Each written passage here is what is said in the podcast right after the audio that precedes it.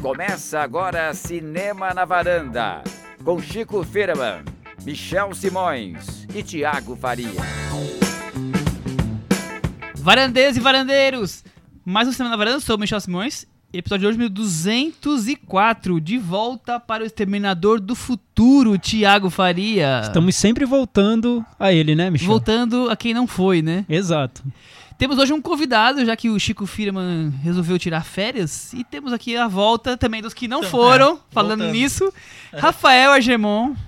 Pois é, voltando bem do, do, do passado. De onde, quando você veio a última vez na varanda? Nossa, a última vez, eu não lembro exatamente quando, mas eu lembro o filme. Era aquele. Era do- o filme do Churchill genérico. Nossa, Ah, aqui foi escolhido. sim. Duas escolhas a dedo, Não, hein? Não, Poxa. o, o primeiro foi a Festa da Salsicha. Festa da- é inesquecível esse É. episódio, mas, o- mas o Churchill genérico, você lembrou do filme secundário, foi o episódio sobre, eu acho que foi sobre Blade Runner. Blade não foi? Runner. Olha aí, você Ele esqueceu, o Blade você Runner. esqueceu do, viu? Pra você Ficou ver, tão ele traumatizado. esqueceu ele do- fica na memória, né? Mas sabe por quê? Porque o Denis Villeneuve, diretor do Blade Runner, tá cancelado aqui na varanda, Ah, por isso que é. ele esqueceu. A varanda Foi direto pro. Não, eu sei que a varanda não é muito chegada no Pois Villeneuve. é. Rafael Jamon teve aqui no episódio 95, Replicantes e Implicantes. e depois ele voltou no episódio. Não, Não, não. Ele veio antes no episódio É. 43, Tirem as 43. crianças da varanda, quando falamos da festa da salsicha e sobre animações para adultos, né, É, Cris? isso aí. Exatamente. e agora voltamos com o Rafael. É, Rafa, você tá escrevendo pra onde agora? Conta um pouquinho pra gente. Eu tô escrevendo no HuffPost Brasil, sou redator do HuffPost Brasil. Escrevo sobre entretenimento, ajuda um pouquinho em comida também, mas mais focado em entretenimento. Que você gosta um pouquinho de comida ou não? Também gosto, também gosto de comida. Também gosto de comida. Também gosto de batata, que nem o Charlinho. né? É, mas, é, e assim, é, entretenimento em geral, mas a gente acaba escrevendo muito sobre cinema, né? Muito bem. E a Gemon, você esqueceu de falar que você é um grande especialista em Schwarzenegger, por isso Por chamamos isso que ele você veio aqui pra, hoje, né? pra vir hoje. Com É essa isso. carreira dele de, pon- de cabo a rabo. De, é, de cabo a rabo, Schwarzenegger. De A a Z, viu, Cris? Que maravilha, né? Bom, vamos falar de Terminador do Futuro, Destino Sombrio, é isso? Não errei? Ótimo. Isso. Vamos falar do filme, é o principal tema de hoje. O Chico vai ter uma participação com o boletim do Oscar. Depois nós vamos trazer o Puxadinho da Varanda, que tem uma lista de filmes que depois da mostra de cinema que estreou, então a gente consegue alguns pelo menos destacar, certo, Thiago? Sim, Esqueci de alguma coisa? Não esqueceu. Mas antes, Cris, de tudo isso, teve um acontecimento que ontem, à tarde, à noite, o meu celular começou a ficar agitado nas redes sociais, todo mundo querendo comentar comigo. Recebi mil vezes a informação do que era o tema da redação do Enem. E você que é nossa especialista em Enem, Especialista em Enem? Como assim? você é mais jovem, deve ter feito Enem, a gente não fez, provavelmente. É, eu não fiz. Você go- gosta dessas rela- relações dos. Você é a vou nossa te, vou rainha te dos falar que quando eu memes. fiz Enem, eu, é, a redação não era obrigatória. Então eu fui uma das poucas pessoas que deve ter feito redação, porque como não era obrigatória. E eu tirei, tipo, o, o que seria um equivalente a um 9 na redação, a um 8, 9. nossa. Acho que é porque as pessoas não faziam, né? Então, qualquer um que fizesse, que escrevesse o nome, já devia tirar uma nota boa. Que orgulho. Então eu lembro né? que eu fui. eu fui E, e bem. Cris, você lembra do tema da redação? Não lembro do Não? tema na, na, na redação. Só lembro que eu fiquei surpreendida. Eu falei, "Ah, acho que foi porque ninguém deve ter feito a redação mesmo. E, e o curioso é que eu tava ouvindo um podcast bem famoso da Globo, apresentado pela Renata Lopretti, Ah, o sim. assunto, e eles fizeram uma edição especial sobre Enem. E tentaram prever quais seriam os temas da, da redação. E é raro. Não, então eles, eles fizeram previsões de que seria sobre a Amazônia, sobre medicamento, eh, vacina, enfim. E quando terminou o podcast, a Renata Lopretti disse: Olha, gente, vocês vão fazer redação, com certeza vocês vão se dar bem porque vocês ouviram o nosso podcast, viu? Quem se deu bem no nada. final da história, Conta Michel? quem, Thiago? Quem ouvia o Cinema na Varanda. Cena na varanda ajuda até no Enem. Porque qual foi o tema da redação, hein, Michel? A democratização das salas de cinema no Brasil. Maravilha. Tá vendo maravilha. só como os- o pessoal que cria o Enem deve ouvir o Cinema na Varanda. E quem ouve o Cinema na Varanda tá super antenado, porque nós já trazemos esse assunto diversas vezes. Até eu e o Thiago conversamos hoje, porque como o Chico tá, tá viajando, é, alguns ouvintes pediram a gente trazer esse assunto e nós falamos assim, pô, mas a gente já falou várias É, vezes. muito Mas vezes. vamos trazer de novo. Vamos trazer de né? novo rapidinho. É, Argemons, o que, que você achou do tema da redação? Olha, é, é, eu, eu achei é, interessante por ser de cinema e até nem tão surpreendente o caso de ser de- sobre um assunto relacionado ao cinema, porque o cinema foi bem discutido nos últimos meses, Os últimos né? 10, 11 meses aí, 10 É, meses de governo. Mas assim, não exatamente sobre a democratização das salas de cinema, né? Achei um assunto pitoresco. Eu mesmo, olha, eu mesmo não, eu não saberia o que escrever. Eu ia ter que pensar um pouquinho. Cris, e você? O que, que você acha? Não, eu achei curioso também, porque a gente, o que a gente tava, chegou a pensar é, será que as pessoas entenderam qual, é, qual era exatamente o tema, né? O que se quer dizer com a democratização das salas de cinema? Por exemplo, teve aí um ex-candidato à, à presidência da República que começou a discutir a meia entrada e o valor de... que a meia entrada estaria atrapalhando a democratização do cinema. A minha entrada É, encarece o ingresso eu, pros ah, pobres. É, Ele le- Aliás, levaria um- nota zero por fuga ao tema, né? é, É, ex- ex- exato, na Thiago- verdade, é perfeito, isso que eu quero dizer, entendeu? tema, é, entendeu? Eu não sei se... Aliás, ele um não candidato entendeu. que é muito ligado aos pobres, né? Ah, sim. É por isso que ele não tem essa noção do que seria democratizar então, alguma coisa. enfim. Ele, ele não entendeu. Ele tirou zero por fuga ao tema. Boa, Thiago. Teve Tá memes muito determinado. bons aqui. Por, por exemplo, eu gostei muito desse aqui. Eu citaria na redação a importância das lojas americanas para a substituição do abusivo combo de pipoca e refri, que custa mais caro que um Ford carro. Eu achei muito bom. Ah, quem nunca foi na loja americana antes de ir no cinema, né? Levar aquele saquinho esperto pro cinema. A Hoje outra que falou assim, aqui. Oh, de- democratização do da cinema. hora. Mano, o moleque postou o filme das branquelas inteiro no status do WhatsApp. Isso é democratização do cinema? Não sei. Pois acho, é. que, acho que não. Muita Mas é gente difícil, dizendo né, falar pra- disso. O que é do Muita gente cinema? dedicando a prova ao Kleber Mendonça Filho porque querem que ele Muita libere gente. torrent do Bacurau. Bacurau loucamente, né? Não, Enfim. é, entendeu? É, e também, o ba- também teve isso, Teve, né? Assim, teve falar, falar do Bacurau é, não é necessariamente falar sobre democratização do cinema se você não fizer uma curva O aí. que- Eu acho que o curto-circuito veio porque no ano em que o cinema no Brasil foi massacrado, né? A gente tem um governo que acabou com a Ancine Ou tá tentando loucamente. Ou tá tentando, ou não tá nem aí pro assunto. O tema da redação foi democratização da sala de cinema. Então, assim, se você viveu no, no Brasil esse ano, parece até um pouco curioso, né? Quase irônico e tal. O que, que tu tá querendo que eu fale sobre democratização da sala de cinema num ano em que o governo tá realmente acabando com o cinema? Por isso eu acho que foi até tem um, um quê até subversivo dessa questão dentro dessa prova, porque falar sobre democratização de cinema no Brasil, você acaba tendo que falar sobre desigualdade, né? Porque no- aqui no Brasil as salas de cinema estão concentradas muito no Sudeste, o- a quantidade de salas é, é, é muito pequena, você tem 3 mil salas para um país enorme. Eu acho que é a mesma quantidade de salas que de 75, 1975. É, na verdade Exato. recuperou, né? Você tinha- Agora gente tinha chegamos, nos anos né? 70, essa quantidade. Acho que nos anos 90 foi o, o auge da, da queda, chegando a mil e pouquinhas salas. E aí depois foi voltando. Retomando e agora Príncipe- tá igual. É, é engraçado que, é, democratização e elas foram voltando por causa dos shopping centers, né? Sim, não, e, se- e e se você e, e, sim, se você ouviu o cinema na varanda, você conseguiu fazer essa redação, Ah, porque a com gente certeza. chegou a falar aqui uma coisa bem interessante com a Paula Ferraz, que é que é sobre a gente tava, eu tava brincando aqui sobre as lojas americanas e tal, mas que é sobre os valores do ingresso também. Fora a, a quantidade de salas de cinema, é sobre o valor do ingresso. É muito caro. É. Então, o que a Paula falou pra gente aqui é que assim, a pessoa que não vai ao cinema elege um filme pra ver a cada X período. Do tipo, esse ano eu vou ver Vingadores Ultimato, eu vou É. ver o novo Star Wars, porque é um preço muito acima do, do, do orçamento. Da média do orçamento da, da média do orçamento. brasileira. E ao cinema é para muita gente é assim um grande um evento anormal assim por causa do- do- dos valores Mas falando Então, sobre democratização de salas. Vamos gabaritar a redação, então. Primeira coisa é o preço dos ingressos. É, Segunda. mas falando sobre democratização de salas especificamente, você pensa num país com poucas salas, e na prova eles deram as informações sobre o número de salas É. pro, pro estudante ali contextualizar a redação dele. A única maneira que eu vejo, na minha cabeça, de democratizar seria criar política pública, né? E você falar em política pública num governo ultraliberal é engraçado, porque a última coisa que esse governo quer é pensar em política para desenvolver qualquer área cultural. Não, não tá nos planos sim. imediatos do governo. É, o mas a gente- irônico dessa pergunta é que eu até fiz uma pesquisa rapidinha é, e a Ancine tem dois projetos que é para fomentar salas de cinema. Um é que chama Cinema Perto de Você e o Cinema na Cidade. Um- o Cinema na Cidade é para cidades com até 100 mil habitantes e o Cinema para Você é para espectadores classe C, baseado. Essa classe C não é chutado, não, é baseado nos dados do IBGE.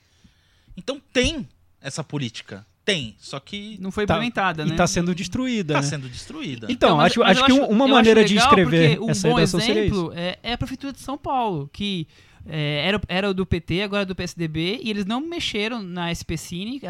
Pelo contrário, a SPCine está se expandindo, quer dizer, partidos diferentes, que são ditos de lados diferentes, e está expandindo isso. Além de ter as salas de cinema no, no circuito, que já eram da prefeitura, É. eles levaram salas de cinema para dentro dos céus, que ficam nas periferias de- da cidade de São Paulo, e estreiam é, vários filmes. É bem diversificada a, a- os filmes lá. Então, por exemplo, eu sei que o filme que mais bilheteria que teve lá foi o Turma da Mônica.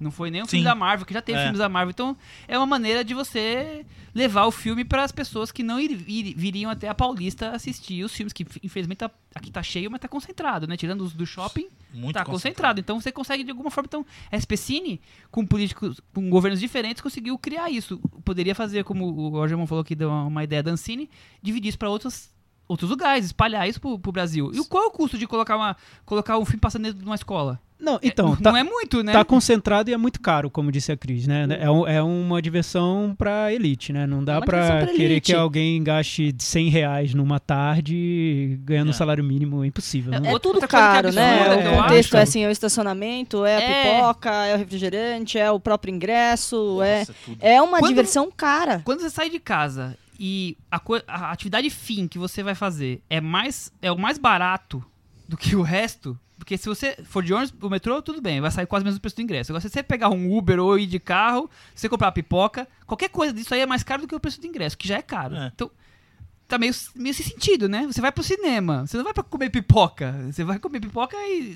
Se eu comer pipoca, eu vou fazer o que com a pipoca? Eu vou pro cinema? É o contrário, né? Então, tem uma inversão de, va- de valores aqui, É, né? é Tá, tá caro o do cinema, e tá cinema- mais caro ainda o restante, né? É, que essa questão também do, da volta, do aumento das salas sendo em shopping, mas isso acabou também mudando um pouco o perfil da própria sala de cinema. A sala de cinema virou uma atração dentro do shopping. Então ela Ela tem não- que passar filmes um pouco condizentes com o fato É, dela ser uma tá atração dentro do shopping, né? E ela tá concorrendo Com outras com atrações, outras né? atrações ali. O- o- né? Os fliperamas, Ah, a o própria boliche, loja, com a a, pessoa- própria loja, assim. Sabe, a, a sala de. A, a sala, a, a área de alimentação. O cinema concorre. Com tudo isso. É, então aí nos últimos anos, pelo menos aqui, o que você vê é o aumento dessas salas que tenham as cadeiras que tremem, que tenham 3D, e que tenham alguma coisa, ou sejam VIPs, ou ter um- tem alguma coisa que tenha algum atrativo que vá além do filme, né? pra aumentar a receita programa. também, né? Pra aumentar a receita também. É, então, E, e aí chegamos É no, no outro ponto de democratização, que são os streams, né? Os streams você consegue de alguma forma democratizar, porque os filmes estão disponíveis ao mesmo tempo pra qualquer É. pessoa de qualquer lugar do Brasil. É, que, é que eu imagino é que. complexo que você está matando as salas de cinema, mas você está democratizando É. a, aí você tá democratizando a, a exibição do filme, não democratizando as salas de cinema. não, e aí você vai ter uma quantidade enorme de pessoas que falam que viram filmes, mas que não vão às salas de cinema há anos. Sim. Eu já. eu- tudo bem, deve fazer um, dois anos que eu encontrei um motorista de Uber que falou que o último filme que ele tinha visto acho que tinha sido tipo Titanic mesmo. Então fazia, assim, muito tempo. É, o problema dessa questão do, do- dos streamings é que é legal levar mais filmes para a maior quantidade de pessoas possíveis. Mas aí você entra também naquela, naquela outra questão do. Lembra do Almodóvar lá em Cannes e tal? Mas é cinema, é, é ver no, no celular é cinema também? Então é, É, muito questão, complexo, é muito sabe, complexo. Tem, tem gente Mas que esse- acha que não. Eu já vi entrevista do. Vi uma entrevista muito engraçada, aliás, do Cronenberg. E o Cronenberg é totalmente radical ao contrário. Ele falou que ele gosta. ele Pra ele, tanto faz ver no celular, ver numa tela super Qualquer jeito tá Panavision, valendo. Tal, tanto que ele queria fazer uma experiência de ver o Lawrence da Arábia no celular. é, um, é um sarrista também, né? M- Mas eu acho curioso a questão ser sobre salas, né, de cinema. Sim. Porque hoje a gente, a- aqui no, no podcast, a gente fala muito sobre distribuição do filme. Então, por isso o streaming sempre está na nossa pauta. Mas sobre sala, especificamente, parece até um, um tema que foi levado pela Paula Ferraz. Porque a Paula Ferraz defende a, a sala e e a gente também mesmo, defende. é. Ah, Mas eu também sou defensora é, é da um- sala é de um- cinema. é uma questão... A Cris quase não vê filme por streaming. O, o que eu, o que eu acredito é que quando você fala em cinema de shopping, você está falando num cinema numa lógica bem comercial mesmo. O cinema é como se fosse um, um parque de diversão dentro do shopping, uma praça de alimentação, como disse o, o Argemon. Mas o que eu acho que essa questão traz, essa questão do Enem, é o cinema como um, um bem cultural. Então, o cinema em várias cidades do país, o cinema em regiões que não tem ainda a sala. E como fazer para que isso seja democratizado? Eu acho que a questão foi um pouco mais por esse Sim, caminho. sem dúvida. Que é bem interessante, porque aí parte de, uma, de um princípio, de, de uma vontade do país mesmo. O país quer esse tipo de, de acesso ao cinema? O país quer mais salas ou não? Ou não quer?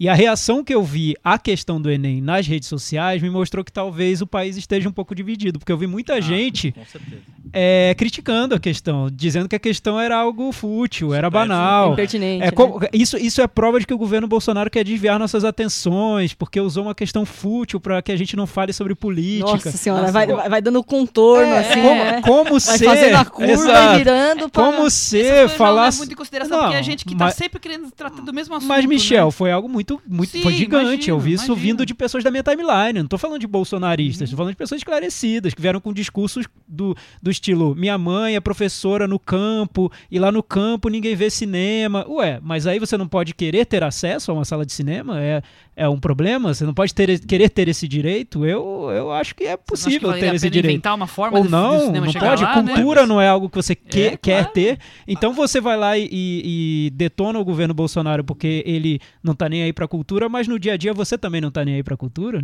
No- no Sabe? fundo, eu eu acho um não quer, contrassenso, né? É. Então, pra mim é uma questão interessante porque a partir dela você pode falar sobre desigualdade, você pode falar sobre política pública, pode falar sobre o governo Bolsonaro também, sobre o que você vê de errado nele. É, os próprios números mostravam que nos anos 70 se tinha a mesma quantidade de salas que agora, e só que 80% das salas eram no interior. Ou seja, Era mais pulverizado, né? muito mais. Ah, uma- às vezes uma cidade pequena tinha uma sala, mas tinha uma sala. Sim, Agora isso é quase inexistente. é, com certeza. Não, eu sou, eu voto com a Paulinha, eu sou defensor do cinema como um, um, um bem na comunidade, como um lo- local onde se agrega a comunidade, o, o cinema como experiência coletiva. E- e- exemplo, exemplos bobos, assim.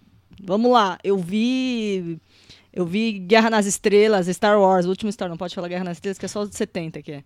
Eu vi Star Wars na, na estreia, no cinema, e depois revi no DVD. Mas não, não, tem, não, tem, não tem nem comparação. Não, de jeito nenhum. Não tem nem comparação. A, a vibração de você ver um Star Wars em dia de estreia, com você ver no, no streaming, não tem, não tem nem comparação. Mais recentemente, não pode dar spoiler, mas eu vi o Farol com o Argemon. Foi muito melhor a sessão com o Argemon, porque o Argemon se divertiu em o Farol. Devo dar um spoiler. Eu tenho certeza que se eu ver sozinho aqui, eu vou achar um puta de um saco. Já dei Essa, spoiler essa de novo. experiência coletiva é maravilhosa. Então você pensa uma cidade muito pequena com uma sala de cinema, o que é, como aquilo pode virar assunto, como aquilo pode influenciar a, a vida das pessoas, né? É, acho que tem muita gente que subestima a importância da arte. As cidades pequenas e os bairros também. Sim, os bairros exato. que não tem cinema, que os, os, os, os que tem um cinema pequeno, é- as pessoas giram ali em torno. É, é muito gostoso ver isso. Bom, Não, eu acho, eu acho muito engraçado. A gente tem outro colega aqui, convidado da varanda, que, que já veio outras vezes, que é o Hélio Flores. O Hélio Flores dá semanalmente o- a programação lá dos cinemas de Vitória da Conquista, o que entrou, o que não entrou, o que tá legendado, o que tá dublado, o que não tá. Aí quando chega legendado ele vibra e tal. Enfim, Enfim, é O uma, é uma comoção. também, né? Ailton Monteiro Fortaleza, também que é um faz dos maiores isso. centros né, de É. exibição. Fortaleza, a Vitória da Conquista tem acho que É, mas- 4, 5 salas, é, É, bem pouco. é, mas o Nordeste mesmo, é o Norte e Nordeste, são quase não tem disparados nada. que quase tem não tem menos. nada. É, é uma tristeza. Vamos encerrar então, já tiramos 10 no Enem, então? É, acho que não sei, né? Quem será que vai corrigir essa não digo, prova? mas-. Telecurso da varanda. Vamos trazer então agora nosso viajante de férias, Chico Firman, contando um pouco sobre o boletim do Oscar. Ele escolheu mais uma categoria para dar uma geral de quem são os principais favoritos. ele vai fazer o boletim do Oscar direto no coffee shop? Que medo. que medo, hein? Você tá entregando onde ele está, né? Fala, Chico. Fala pessoal, vamos falar um pouquinho sobre Oscar e sobre ator coadjuvante. Né? Há duas semanas a gente falou sobre as atrizes coadjuvantes, a semana passada a gente parou um pouquinho, falou sobre o Gotham e a campanha de alguns filmes. Mas agora a gente volta para a falar das categorias para a gente entender como é que está essa categoria de ator coadjuvante, que é uma categoria que pode ajudar na campanha de melhor filme também, né? Quanto mais atores indicados, o filme mostra, isso mostra que o filme está forte na corrida e a gente tem alguns grandes players de melhor filme nessa categoria. Seguinte, é, favorito por enquanto é o Brad Pitt por Uma Vez no Hollywood. O filme, desde que ele, que ele estreou, né, que o filme estreou, que foi visto, o Brad Pitt rouba a cena, é, rouba mais atenção do que o, o Leonardo DiCaprio, que, é, que está concorrendo, teoricamente, na categoria de ator principal, o Brad Pitt como coadjuvante, realmente ele é menor o papel dele no filme, mas ele rouba total a cena e ele está sendo muito elogiado por isso. Então, a chance hoje, se hoje fosse tivesse o Oscar e ele tivesse indicado, a chance dele ganhar seria muito grande. Então seria o primeiro Oscar dele, ele tem um Oscar, mas é verdade de, de produção, né? Ele foi pela, pelo melhor filme, na verdade, né? Pelo 12 anos de escravidão. E esse seria o primeiro Oscar de atuação do Brad Pitt, se ele vier mesmo. É a terceira, quarta indicação, acho que a quarta indicação dele. É... O, não dá nem para dizer quem é o maior concorrente dele, porque ele tá meio que na frente dos outros. Bem na frente. É, Tom Hanks com A Beautiful Day in the Neighborhood, ele faz o Mr. Rogers, tá muito, muito, muito bem cotado também. Por quê? Porque ele é Tom Hanks, faz tempo que não é indicado. Porque ele faz o Mr. Rogers, que é tipo assim, a pessoa mais amada dos Estados Unidos durante muito tempo, um apresentador de TV muito amado. E esse encontro né, do Tom Hanks, que é um ator muito querido também por Hollywood, com esse personagem, acho que tem tudo para jogar ele para uma indicação. Algumas pessoas não acreditam tanto porque o filme não tá tão forte assim mas as chances são bem grandes. Outro que tem muitas chances de ser indicado é o Anthony Hopkins por Os Dois Papas. Né? Eu vi o filme na, na mostra e ele realmente é incrível. Ele faz o Bento XVI, contracena com o Jonathan Price, que faz o Papa Francisco, que está excelente. Os dois são muito bem, as cenas dos dois são muito boas. O filme eu acho que tem altos e baixos, mas quando ele se concentra nas, nas cenas dos dois, o filme ganha muito e eles estão incríveis. Então eu acho que o ainda ele não está tão badalado assim porque o filme ainda não estreou nos Estados Unidos, mas quando ele estrear, eu acho que isso vai esse jogo vai virar e o Anthony Hopkins que não é indicado desde Amistade 97 vai pode aparecer nessa listinha aí também. Quem subiu muito na lista no, nos últimos tempos foi Wesley Snipes, por Meu Nome é Dolemite. Vocês comentaram o, filme na última edição né, do podcast e ele eu, eu realmente eu vi o filme nesse, nessa semana e o filme está disponível na Netflix, né? E o Wesley Snipes está incrível, ele realmente rouba a cena. O, o filme tem ótimas interpretações, né? O Eddie Murphy está muito bem, a Davine, alguma coisa, não lembro o sobrenome dela, também está muito bem, pode aparecer em coadjuvante. Mas o Wesley Snipes está incrível. E como ele é o Wesley Snipes, que é um, um, ator de que você não, não espera grandes interpretações, é, ele chama muita atenção. Então, hoje em dia, eu acho que ele seria indicado, viu? Ele, o filme tá, tá super bem na fita, tem gente que acha, aposta que ele possa aparecer entre os melhores filmes também. Então eu falei Brad Pitt, Anthony Hopkins, Wesley Snipes, Tom Hanks quem seria o quinto indicado? Esses também são minhas, minhas apostas, mais ou menos. O quinto indicado para mim seria o Joe Pesci por O Irlandês. Isso deixaria o Al Pacino de fora. Vamos ver se isso vai, vai acontecer realmente.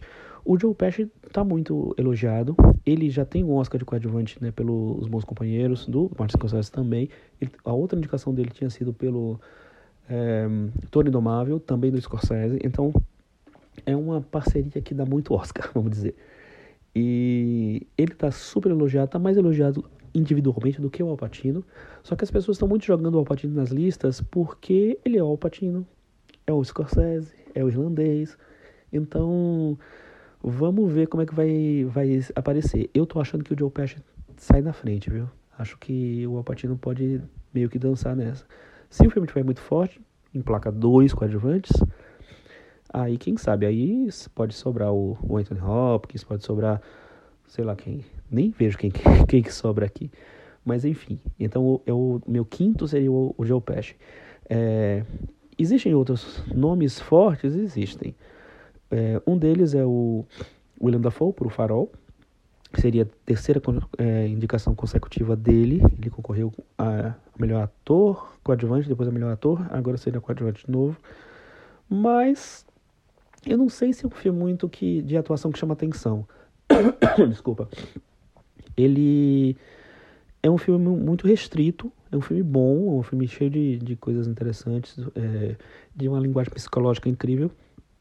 Mas o. o e, e o, o Dafoe tá muito bem. Mas perto de interpretações mais realistas, Tom Hanks, é, o, próprio Brad Pitt, o Anthony Hopkins, o Joe Pesci, que a gente nem viu, mas sabe que é realista porque ele não sabe fazer outra coisa.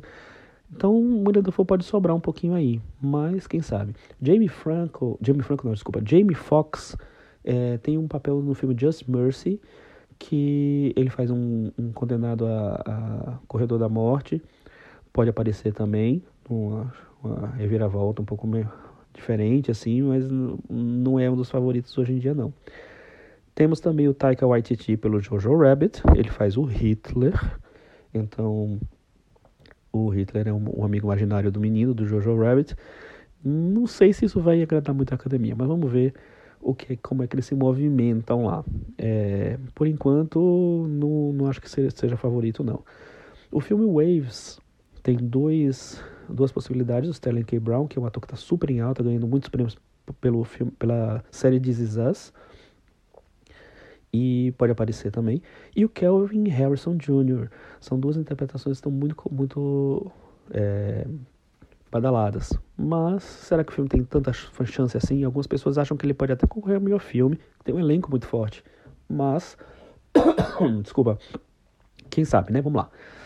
É... Outros nomes que podem aparecer: Alan Alda e o Ray Liotta no filme História de um Casamento, mas eu acho que eles aparecem pouco. Talvez o Alan Alda apareça bem pouco, na verdade. É, é super ótimo o papel dele mas uh, não sei se é o suficiente para agarrar, é, agarrar, essa indicação não. O Ray Liotta aparece um pouco mais, mas e tá muito bem também, tá, tá bem, bem engraçado o Ray Liotta, mas eu acho que ele meio que se perde perto de interpretações mais fortes, de papéis mais fortes, mais, mais bait de Oscar. Existe a possibilidade do Timothée Chalamet por Adoráveis Mulheres, é, mas ele não fez tanto sucesso quanto a Florence Pugh e a Saoirse Ronan né, nas exibições do filme até agora. Seria talvez se fosse o filme for muito gostado por lá. E temos ainda o John Lithgow por O Escândalo, Bombshell. É, John Lithgow é um, é um veterano, já teve duas indicações do Oscar lá atrás, então pode ser que isso dê uma forcinha para ele. Se isso vai reverter, a gente não sabe ainda, mas o Bombshell está crescendo. Por enquanto é isso, pessoal. Bom, falamos aqui de ator coadjuvante, meninos. É, a maioria dos filmes aí a gente não viu as atuações ainda, os filmes não foram exibidos, então a gente fica só na expectativa das informações riquíssimas que o Chico tem dos bastidores, que só ele consegue, né? Mas a gente já tinha comentado sobre o Wesley Snipes, Thiago, então Chico está aqui confirmando o que nós tínhamos levantado como uma grande hipótese. Não sei se o Rafael já assistiu do Não, vi, eu gostei bastante. Eu gostei bastante. Claro, tudo bem, tem todas as ressalvas que vocês colocaram, concordo também. Mas, ah, mas é legal ver o Ed Murphy voltar Sim. a uma forma que ele fazia um tempinho que não que aparecia, não né? aparecia, né? E o Wesley Snipes também. É, eu achei o personagem dele muito engraçado, ele tá bem legal no papel. Eu acho, ah, eu acho ele acho ótimo, legal. ótimo. Outro destacado que, gente, que, alguém aqui já viu é o Anthony Hopkins. Eu vi o Dois Papas. É, acho bem legal o filme, gostei bem mais do que eu esperava, foi uma boa surpresa, ele tá ótimo realmente. E o favorito, né, Cris? Brad Pitt, segundo o Chico. Será que ele vai levar com o filme do Tarantino mesmo? Olha, Chico acha que sim, hein?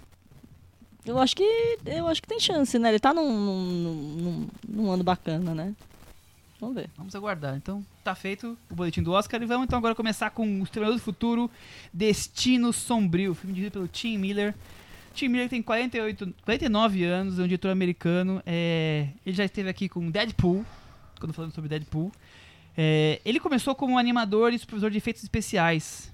Ele foi diretor de criação de filmes como Scott Pilgrim e a abertura do Millennium, O Homem que Não Amava as Mulheres, que a Cris Hum, gosta é, tanto, né? Muito bom. Fã. Ele fez aquela sequência dos créditos? Ele é. foi diretor da, da, da sequência. Olha só, é. melhor, melhor trabalho dele. Eu... É, aquela sequência de crédito é meio... tirar as da minha boca. é meio... Ele, ele, ele, teve um auge rápido e depois Não, caiu. ele tá envolvido numa série... Ele é bom de curta. É, bom de curta. da Netflix, sim. que é aquele Love, Love Death and Robots. Ah, sim. Também. Que tem coisas interessantes ele, visualmente. Ele dirigiu acho que um episódio, se não me engano. Acho que tem duas coisas naquela abertura, né? Ela tem uma coisa de computação gráfica super sofisticada. Que é a parte dele. Tem aquela coisa do gosto do David Fincher por videoclipe.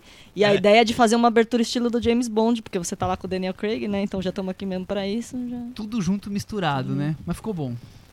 É, então, é é, alguém quer falar alguma coisa sobre a carreira do Tim Miller? Acho que vamos ficar com, com essa parte muito boa, né? Se bem que o É, Deadpool é aquela é, coisa que muita gente gosta. Eu acho que né? ele tem, que, tem muito a provar ainda, Tem né? Como diretor. Boa, o Deadpool é uma ideia engraçadinha, um personagem de quadrinhos. é, o ator leva muito pro filme, então não dá pra saber o quanto é a diretora ali, o quanto é carisma do, do Ryan Reynolds. É. Esse no Exterminador do Futuro a gente vai falar daqui a pouco. Eu acho que ele ainda tem um caminho aí pra É, seguir. o, o Tá Cameron, o Cameron não gostou muito do trabalho dele, pelo visto. Por quê? Ah, eu vi uma entrevista É, do Cameron é. falando que ó, ele teve que ralar na, na edição, que o, o material bruto ali não tava muito legal. E ele disse que eu, era uma das coisas que eu ia levantar no filme, a gente pode falar já disso agora. Ele diz isso nas entrevistas. É, nas tranquilo. entrevistas. Ah, Ele- e aí, o Cameron? pode, né? Ele diz abertamente que houve muitas batalhas criativas entre É. os dois e que correu sangue nas Olha aí, discussões. queria muito ver uma entrevista do Cameron com o Rodrigo Teixeira. Seria bom, né? Dito isso, é, para quem nunca viu o Cinema do Futuro, que eu espero que nenhum dos varandeiros que são tão conhecedores de cinema ávidos, mas é uma saga sobre a inteligência artificial que evoluiu e as máquinas resolveram entrar em guerra com os humanos, certo? E a sinopse deste filme, lembrando que é o sexto filme da saga, mas ele ele vem logo após o segundo, ele apenas esnoba a ausência dos outros três. Acho que não tá perdendo muita coisa. É, 27 anos após o Exterminador do Futuro 2, um novo exterminador é enviado pela Skynet. Dessa vez, o foco é eliminar uma jovem mexicana e para proteger e para protegê-la, um híbrido de humano e ciborgue, além do auxílio de Sarah Connor e do exterminador original, que é o nosso querido Arnold Schwarzenegger, de quem Rafael Germão é especialista, ele pode falar sobre o filme. Ai, cara. Não, é- é- esse filme é, tem muitos críticos depois falaram que é o melhor filme depois do segundo, né? Isso não quer dizer muita coisa. Não, Não É, quer dizer muita coisa. começando e por aí, mesmo né? assim eu tenho minhas ressalvas. Eu também, eu também. É, A gente pode começar por aí. Eu queria começar antes disso. Vamos, vamos voltar um pouco do futuro pro passado, o rapidinho. que foi isso no futuro das nossas Exato, vidas de é isso. cinéfilos? O que foi? Eu queria começar perguntando pro Argemon. Que foi Exterminador do Futuro pra você? Olha, o primeiro, eu, eu não vi no cinema o primeiro. É, eu ainda era um pouco jovem demais para o Exterminador do Futuro 1. Eu lembro. Lembro quando passou e tal, lembro do cartaz, que era bem chamativa a cara do Schwarzenegger de lado, com aquela arma com laser, né? É, mas o segundo eu vi no cinema, nossa, foi um acontecimento, né? Eu lembro que eu vi com uns amigos meus do, do colégio e a gente depois foi no fliperama. É, é, cara, Diversão completa. é, aquela diversão, cara, que era perfeita pra esse tipo de filme, né? Pra você ver o filme e depois ir no fliperama, depois ir comer um O- sei lá o quê. Ouvindo Guns N' Roses no Walkman. É, nossa, cara. É, eu, eu sou. Cara, eu gosto bastante do primeiro e do segundo. Eu acho que nesse cinema puro entretenimento e tal, são ótimos exemplos de filmes bem feitinhos, bem fechadinhos e com ideias, ideias originais. Até na, numa época que ah, as ideias já não estavam tão originais. A gente fala muito dos anos 80, cara, e agora ser muito parecido, porque tem muito, muita sequência, né? Nos 80, nossa, sequência pra caramba, agora sequência pra caramba, mas na época o Exterminador foi uma ideia original de um cara que ninguém conhecia, coitado, James Cameron disse que vivia no carro dele, não tinha grana nem pra aluguel e tal. E, mas conseguiu. E, e o filme foi um super sucesso, porque é, de memória, assim, eu acho que custou uns seis e poucos milhões, uma coisa assim, que era um orçamento bem pequeno até pra época. E lucrou uns 70 e poucos milhões, cara. Foi muita, Muita coisa. grana. Muita grana. Esse é o primeiro. o seu primeiro. E o segundo, tanto que o orçamento do segundo foi gigantesco pra época. Foi cento. Cara, entre 140 e 160 Imagina, milhões. só aquele caminhão destruindo tudo já. Só que lucrou contra 500 aquela moto. milhões. É, cara. foi É, sucessão. foi, um, foi um sucesso que durou, uma bilheteria que ficou lá no alto durante um bom tempinho. Mas que durou, né? Ele, ele marcou, né, Thiago, uma geração. Olha, Como é pelo menos pra você? mim marcou muito. Fa- falando em Enem, em sala de cinema, eu lembro muito da sessão do Exterminador do Futuro 2, O 1 eu vi na TV, eu também era muito novo pra ter visto no cinema. Eu adorava 1. Quando passava na TV, eu encontrava um jeito de ver. Não, não era pra minha idade, imagina, com 8 anos de idade, 7. eu acho que eu era muito novo pra ver o Exterminador do Futuro, mas eu adorava, é um filme que eu achava incrível. Mas o 2, eu lembro que a expectativa pra estreia foi enorme, porque o filme era vendido como uma revolução de efeitos especiais. E na época, para um garoto de 11 anos de idade, efeitos especiais era tudo, né? Você queria ver a novidade no cinema, o que ia trazer de, de, de, criação, de invenção e tudo mais. E eu lembro que eu morava no Rio de Janeiro, em Campo Grande, e lá só tinha. É, a, o bairro só tinha duas salas de cinema de rua. Não tinha shopping, não tinha nada ainda. É, uma era bem maior, chamava é, Palácio, e a outra bem menorzinha, que eu não lembro qual o nome, mas todo mundo na cidade chamava de Pulguinha, porque era muito suja, diziam que tinha barata, que você sentava na poltrona e tinha chocolate, enfim, que tinha pulga, enfim. E lá que foi exibido o Exterminador do Futuro, do Futuro 2, ficava do lado de um terminal de ônibus, eu lembro muito bem. Então eu fui na primeira sessão do primeiro dia, na sexta-feira, eu e dois amigos, né? A gente sentou lá na primeira fila do, do filme, quando terminou o filme eu tava assim, emocionado mesmo, porque eu nunca tinha visto aquilo, aqueles efeitos, aquelas cenas de ação. Foi um negócio impressionante. Aí acendeu, acenderam as luzes do cinema, a gente levantou, quando a gente olhou para trás, todos os motoristas e cobradores do terminal tinham entrado na sessão também e estavam no corredor batendo palma pro filme. Eu fico com essa imagem até hoje. É quase surreal, né? Parece aqueles filmes do Fellini sobre cinema. Todo mundo uniformizado de azul batendo palma no corredor. Enfim, foi um filme que mobilizou todo mundo. Foi o grande sucesso daquele ano, de 91. E para quem viu no cinema, com certeza Foi uma marcou. experiência, Não, os né? efeitos eram, eram incríveis. Ah, eu até, ah, que faz uns dois anos, James Cameron, né, eu gente? revi no, no passou no Cine Sesc com o pessoal do Replicante e, cara, in- por incrível que pareça, ainda É um leva filmão. na boa, assim, ainda se sustenta mesmo com efeito claro, óbvio, que o efeito já tá um pouquinho mais datado, mas mesmo assim, mesmo os efeitos ainda leva muito bem, carrega muito Não passa bem. vergonha. O primeiro, tudo bem, vai. O primeiro é de, dos, de Dos 80. 85, né? É, e também era uma, era uma, não era uma produção com muita grana, né? Mas o, o do segundo é... Cara, eu acho que se você for pensar em fazer um top 10 de filmes que mais revolucionaram nessa área de efeito especial, com certeza o Exterminador 2 está no top 5. E além de ser um filme com efeitos especiais incríveis, também era um grande filme de ação, né? Ah, é, Eu lembro que tem cenas tá de ação hoje. memoráveis, É. de perseguição, tem uma cena de, de perseguição de carro. A moto que e é- o caminhão é moto e o caminhão. né? Ah, Tem e a- o uso dois. da trilha sonora pop, o uso de Guns N' Roses no filme ficou marcado, virou, virou um, um símbolo pop. O né? clipe de umas músicas do Guns N' Roses Sim. era, era cenas do filme e, e cenas do Axel cantando, quer dizer, ficou muito marcante, né? Cris, você tem relações com a Exterminador do Futuro ou você sempre passou longe? Como é que é? Olha, é um filme que eu gosto bastante. E que eu queria ter. Eu não consegui ver ainda a versão nova, mas que eu sempre me diverti. O que eu gosto principalmente é o 2. O 2, quando ele tá do. Quando o Arthur Schwarzenegger já é do bem, É. e não do mal. É, Aliás, essa questão que foi também foi um grande é, catalisador do sucesso do 2 do, dois, foi essa questão do Schwarzenegger ter mudado. É, isso foi Porque muito logo forte. aquela primeira cena que ele aparece com tirando a arma das flores, lá do coisa de flores, que você fica na dúvida. Mas peraí, quem que é o mocinho, quem que é o bandido aqui? E, nossa, causou um impacto bem grande. Que já mostra muito da, da- de, de como o James Cameron pensava diferente, né? Fazer uma continuação de um filme dele que virou um cult, que é o Exterminador 1, mas aí na continuação transformar o vilão no herói, já, né? Você não, você não tá esperando por algo assim. Então ele sempre, ele sempre quis brincar com a expectativa de quem assiste aos filmes e também por é, ele sempre quis trazer grandes espetáculos, né? O James Cameron é, é um é quase um mágico É de circo, né? Ele né? quer trazer te, te, te surpreender, te levar para um, pra um mundo diferente. E ele fez isso em vários filmes, eu acho. Sem Até nos que dúvida. acabaram sendo criticados como Avatar, a sessão de Avatar no cinema pra mim foi inesquecível. Eu lembro até hoje. Ah, foi uma e por mais que o filme tenha sido criticado depois, por causa do- da trama e tudo mais, mas a sensação de ter visto aquele filme pela primeira vez foi, foi incrível. Eu também, quando criança, via o pôster na locadora do primeiro e era louco pra ver o filme. Depois eu vi e fiquei pirado. E eu lembro que quando es- estreou o 2, quer dizer, ainda o prim- acho que o primeiro passou é, numa. O SBT transmitiu ao mesmo tempo que era a abertura da- de umas Olimpíadas na Globo, pra, tipo, competir. E eu ficava brigando com a minha mãe que eu queria ver o filme, e ela queria ver a abertura, então eu ficava pra lá e pra cá no, zapeando. Foi uma certa guerra. Até depois eu aluguei porque não deu pra ver o filme direito.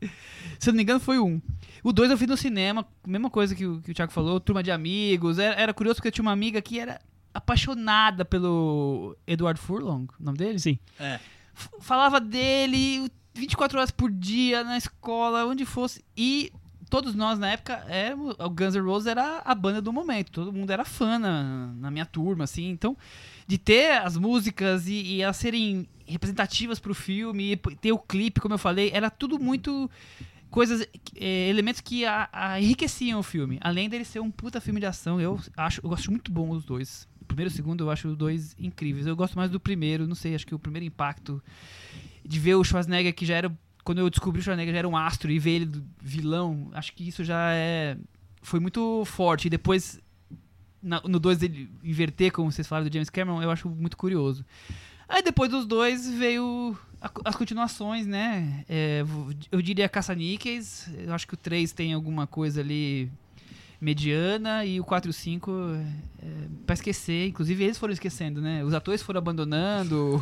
Mas eu acho interessante a- as, as tentativas que eles fizeram de tentar trazer, assim, atores diferentes, com, com fases da vida diferentes para interpretar personagens que viraram meio mitológicos mesmo, né? O, o John Connor, a Sarah Connor, enfim, de, de ten- eles, eles criaram essa, essa mitologia mesmo em, em- em cima dos personagens. É, Então- Eles abandonaram os, perso- os atores, mas não abandonaram os personagens. é, né? então essa tentativa, não, não sei se tão, tão, tão bem resolvida, eu acho interessante. Agora, uma coisa que antes da gente entrar no filme, que não pode deixar de falar, nós falamos muito do Schwarzenegger, e a, a Linda Hamilton, a Sarah Connor, como esse ícone é, feminino de luta, Força, né? militar, de, de persistência. Ah, acho que junto com a Ripley, ela foi uma das percursoras, né? De personagem de mulher forte, né? Mulher badass, bem fortona, que não depende Que de... encara tudo que e encara todos. todo mundo, é. É, e é engraçado a, a Linda Hamilton ter voltado agora, porque é, é- é curioso, porque a Linda Hamilton também é um catalisador do porquê o James Cameron não tinha mais os direitos do, do Exterminador. Porque eles, quando eles se separaram, e foi um divórcio bem pesado, assim, litigioso e tal, ela ficou com os direitos do, do Exterminador e vendeu os direitos do Exterminador. E é engraçado que agora ele volta a ter os direitos, E faz ela- o filme e chama, Chama ela. ela. pra- Porque não, é, pra mim é inconcebível você imaginar o É. o Estrela do Futuro sem ela. É claro. eu, eu consigo imaginar sem o Schwarzenegger, mas sem ela eu não consigo imaginar. Acho que aí você já pegou pesado demais. Eu É, acho, que, acho. acho que você tocou num Não, tabu. É um silêncio aqui. Tudo bem, com os dois. Os dois, né, Sim, Michel? é Os dois. coisa do- ok. do, ciborgue, nós vamos entrar isso no filme. É que no O segundo o ciborgue envelhecer marcado. é complexo. O ser humano É. consciente. É, a gente é tá ali é. preparado pra isso. Ele, ele tentou explicar isso numa entrevista. Pois eu é. achei uma explicação meia boca. Esse ponto que eu consigo imaginar um filme sem ele. Até teve, né? Ele era governador e não, e não fez o 4, O 5. terceiro. É o quarto. O quarto, Salvação, que é. É. isso que eu acho interessante, essa tentativa, o John Connor mais velho. É, de fazer no futuro. E aí né? o de fazer até fazer uma encontrar- trilogia nova. É, é aquela que coisa, é uma, fracasso de bilheteria, de, então de boas fazem. intenções, né? O inferno tá cheio. Mas aí eu achei interessante a, a premissa. É, vamos entrar no filme novo. E aí o Thiago Faria te faz uma pergunta. É, a saga Exterminador do Futuro tá com um destino sombrio depois desse filme? Então, acho que sim. Porque ele não tá indo muito bem de, de bilheteria, né? Pois é, e o marketing desse filme, como bem disse o, o Argemon, é que ele é o melhor da série desde o segundo filme. O James Cameron é um cara muito inteligente, então sempre foi. E nesse filme ele é produtor, é um dos roteiristas. Então ele tenta sempre vender os projetos dele de uma maneira que os torne muito atraentes e tudo mais. Nesse, o chamariz é que é o melhor Exterminador do Futuro desde o segundo e que retoma a trama original. Então, se você quiser comprar o pacote completo, compre a ideia de que é o melhor desde o segundo. Eu, por Porque exemplo. o segundo foi ele que dirigiu Tá, e aí então. logo depois agora É. ele tá voltando como produtor. Eu, É. por exemplo, não acho. Eu gosto do terceiro, acho que é um bom filme de ação. Ele retoma com. É dirigido pelo Jonathan Mostow, que é um diretor que eu acho ok. Eu acho que é um cara que tem um. Tem um traquejo pra ação, que é importante quando você dirige Exterminador do Futuro, principalmente a série depois, pós Exterminador do Futuro 2, porque Exterminador, do Futuro 2 é um filme de ação. O primeiro é uma ficção científica dark, com apocalíptica e tal, mas o segundo ele definiu parâmetros do cinema de ação, que se você não for um diretor que tenha certa intimidade com o gênero, fica difícil fazer um filme decente. Tem um, um dos episódios que foi dirigido pelo Mac G, que é um mais avacalhado. É, uma- é- Mas esse E- tem esse é o- cena é o de- Salvação. é, a salvação. Salvação, Salvação. é o quarto. Mas, tem, né? mas o MacD, ele sabe dirigir cenas de ação loucas. É. Então o filme tem umas cenas de ação que a câmera entra no helicóptero. Eu lembro até hoje, pra você ver, eu esqueci quase todo o filme, mas as cenas de ação eu lembro. 4 e 5 Que a, a câmera entra no helicóptero e dá um 360 graus ali. é muito louco, sem gravidade, perdido. É o MacD entrando nesse universo. Também não acho que seja um, um filme muito bom, mas é, para esse filme novo ser algo digno dos primeiros, vamos com um bom caminho para é andar, né? distância, né? Porque eu acho que não, acho que ele tem vários problemas. O, o diretor, o, o Tim Miller, eu não acho que seja um grande diretor de filme de ação. Precisava ter um diretor que fosse capaz de dirigir boas cenas de ação. Acho que isso já levaria o filme para um, pra um outro patamar. Não, não é o caso, né? Então fica nessa promessa de, ah, vamos trazer a, a Linda Hamilton, tem o Schwarzenegger, tem uma trama que lembra muito a, a, a trama do segundo filme, mas. E aí, né? Vai indo, né? É, o que eu acho é que ele fica confuso, porque por um, se por um lado você tem como uma grande atração a nostalgia de trazer a Linda Hamilton e o Schwarzenegger de volta, tudo bem que o Schwarzenegger não, não foi muito. é, não ficou tão ausente assim. A gente não sentiu Mas- tanta falta. É, não, não. Ele só faltou em um, né? É, ele só não participou de um. Tem lá, lá um, um robozinho dele lá. É, mas de trazer principalmente a Linda Hamilton, que, como você falou, tudo bem. é, ela tem um impacto grande no segundo. Porque é, a, a, a Sarah Connor Fortuna foi uma super surpresa. Ninguém imaginava. A Sarah Connor do primeiro pro segundo são dois personagens completamente diferentes. Diferentes. É uma evolução Então, ali. ela, da, ela ficou da forte. Tanto que tem uma frase, que aliás é uma coisa que irrita um pouco no- no- nos Exterminadores, eles ficam repetindo aquelas frases de efeito lá. eles tentam I'll back né? e tal, e tarará. Sempre aquelas mesmas frasezinhas. Hasta la Só vista, que nesse. baby. É, bom, ainda bem que ele não fala Hasta la vista baby nesse. Mas nesse, ela fala uma frase do segundo, quando ela tá no sanatório, que ela fala pro médico que ela machuca o joelho dele e depois reencontra e fala: ah, como é que tá o seu joelho? E ela repete nesse filme. Que é, é, é mais, é um link mais direto com o segundo, né? Eles dão uma piscadinha mais coisa pro segundo. Só que, ao mesmo tempo que eles vão muito nessa nostalgia pra vender o produto, eles querem fazer uma nova trilogia. E aí eles acabam anulando a história antiga, a, a- do original. É, fazendo uma, uma nova realidade paralela.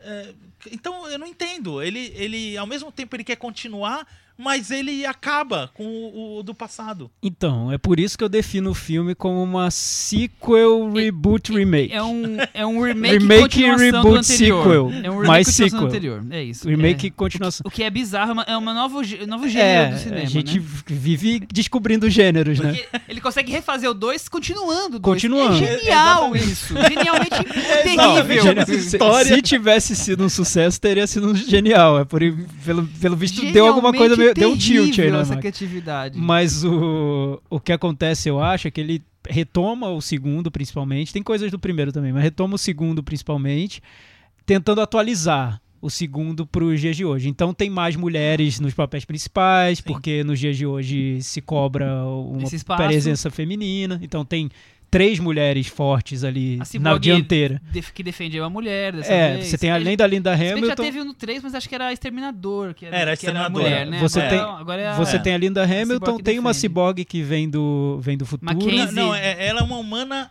melhorada. É, uma Isso, humana é. melhorada. Que é a Mackenzie Mackenzie Davis. Davis. Mackenzie Davis. É. Mackenzie Davis. E você tem a mexicana teenager lá que vai se mostrar uma heroína e tal. Então É, você tem essas três mulheres na linha, de- linha de frente, o Schwarzenegger fazendo o papel do tio do pavê ali, né? Piadinhas de vez em bem quando. isso, é bem isso. É, e, o fi- e nas cenas de E o ação. Exterminador louco pra, louco pra tentar. É, tem um cumprir seu- T-1002 lá que E um exterminador muito É. malvado, mas também genérico, né? É. Não vi nada demais no, no vilão. E nas cenas de ação, o filme vai quase para um caminho de um Velozes e Furiosos Missão Impossível, né? Porque tem cena de ação aérea, tem é, é algo um pouco megalomaníaco. que- Helicóptero, avião. é, que o o é. James Cameron não chegava a, a- a esse ponto, mas eu acho que é porque o filme tenta atualizar o que seria um, um- um filme de ação nos, dos dias de hoje. Aí que eu acho que ele fica um, um pouco desengonçado, porque ao mesmo tempo que ele quer ser super nostálgico pra, pra mim, pra quem é da minha idade, pra quem viu o, o segundo filme no cinema e adorou, é, ele tenta também ser mais moderno no meu ponto de vista, da pior maneira possível, que é ser genérico. É, vamos É. ser o novo Velozes e Furiosos, vamos ser o novo filme com mulheres empoderadas é, batendo no bandido. Então, me parece de um lado e do outro muito calculado. Me pareceu um produto ali feito na planilha mesmo, sem muita liberdade de criação. Concordo plenamente. É, depois do 2, que acho que o terceiro veio muitos anos depois, eu. Todos os filmes que eu, dele que eu fui ver, eu sempre fui com aquele medo de lá vem a bomba. Agora vem a bomba. De quem? Filme de quem? Do 3, do 4, não. Tá, seguindo do a saga. Seguindo a saga. Foi agora- o próximo vai ser uma bomba. O próximo vai ser uma bomba. E, sinceramente, eu não acho nenhuma bomba. Eu acho o 4 e o 5 bem ruins, é, esquecíveis, assim como eu já esqueci os dois. É, eu acho o 3 mediano, o Thiago gosta um pouco mais. E esse, pra mim, ele ficou meio parecido com o 3 nesse quesito, porque eu acho ele tão genérico, mas ele funcionou pra mim como entretenimento. Eu não tava Não, comendo, sim. Eu não tava comendo pipoca, mas eu poderia muito bem estar comendo pipoca e me divertindo por duas horas de um filme que depois eu ia lembrar de uma coisa ou outra, Sim. muito pouca. Eu ia lembrar do Schwarzenegger velho, da, da Sarah Connor de cabelos brancos.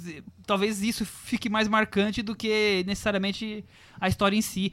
E ter a- as mulheres com mais protagonismo do que já tinha, que era uma, agora estão três na linha de frente. Quer dizer, essas coisas vão ficando. Eu acho a cena. Tudo. Como você falou, Thiago, muito genérico, tudo mais ou menos padrãozinho É. pra entreter, mas eu não achei especialmente ruim, é, desagradável, sabe aquela coisa que fala, ah, meu Deus, me tira daqui, precisa acabar isso logo. Enquanto o 4 e o 5, pra mim, fiquei com essa sensação. Mas mesmo assim, não é nenhuma bomba, como outras que a gente já falou aqui, que são, tipo, quero pular da janela porque eu tô vendo esse filme, sabe? Não, não chega nesse ponto. Então, é, é um padrão de qualidade baixo, é, é você nivelar por baixo os filmes, mas eles estão até que caindo da varanda sem se desborrachar completamente. É essa sensação que eu tenho. Mas são filmes que. Gente, podia ter coisas muito melhores, né? Podia ser muito mais É. criativos, podia ser muito mais inventivos, podia trazer É, verdade, aprimoramentos como o 2 trouxe com É. relação a efeitos especiais. E eu acho até- O problema com ele é, é exatamente isso. É, no- o terceiro pode não ser super filme, mas ele pelo menos tenta uma, uma história mais original dentro daquele universo. Tudo bem, tem suas limitações. Mas é, o, pro- o, o grande problema pra mim desse é, é que ele requenta a mesma história. Ele faz a mesma história de novo. É, esse, Ele isso, só muda os nomes. isso é um golpe duro. Né? E eu Isso- acho que você, não- Você rever o 2. eu acho que não só- Tudo tá falando do 2. Não só refazer, e que eu acho também bem chato, né? Você tedioso, você assistir a um filme que tá refazendo aquela trama. E que nem, e, sinceramente, não era isso. A- não era essa a grande sacada do 2, né? A trama. A trama era legal, bem construída, bem sacada, mas não era grande coisa. A gente não foi ver o 2 por causa da trama, Não, né? A é. gente foi ver por causa dos efeitos, foi ver por causa da cena de ação, foi ver por causa da- dos A astros morte na caixinha do leite, essas, É, esses esse detalhes tipo de que ficam coisa. marcantes. Então, né? assim, tudo bem, eles, eles retomam a trama, mas não tem boas cenas de ação. Os efeitos visuais já estão datados desde o início dos anos 90. Então, assim, faltou ali o que seria básico para esse filme funcionar. Eu até acho que se tivessem recuperado a trama do 2, mas de uma maneira ali mais é, tecnicamente interessante ou mais criativa, eu acho que teria funcionado. Teria sido um filme ok, realmente, que poderia até ter se tornado um sucesso popular mesmo, porque eu vejo como uma trama muito simples. Um, um androide que vem do futuro para proteger um, um, um personagem que vai se tornar um líder e um outro androide que vem para matar esse mesmo personagem é, viu- básico, né? Cinco vezes É, já, então, né? dá, dá, dá pra recriar.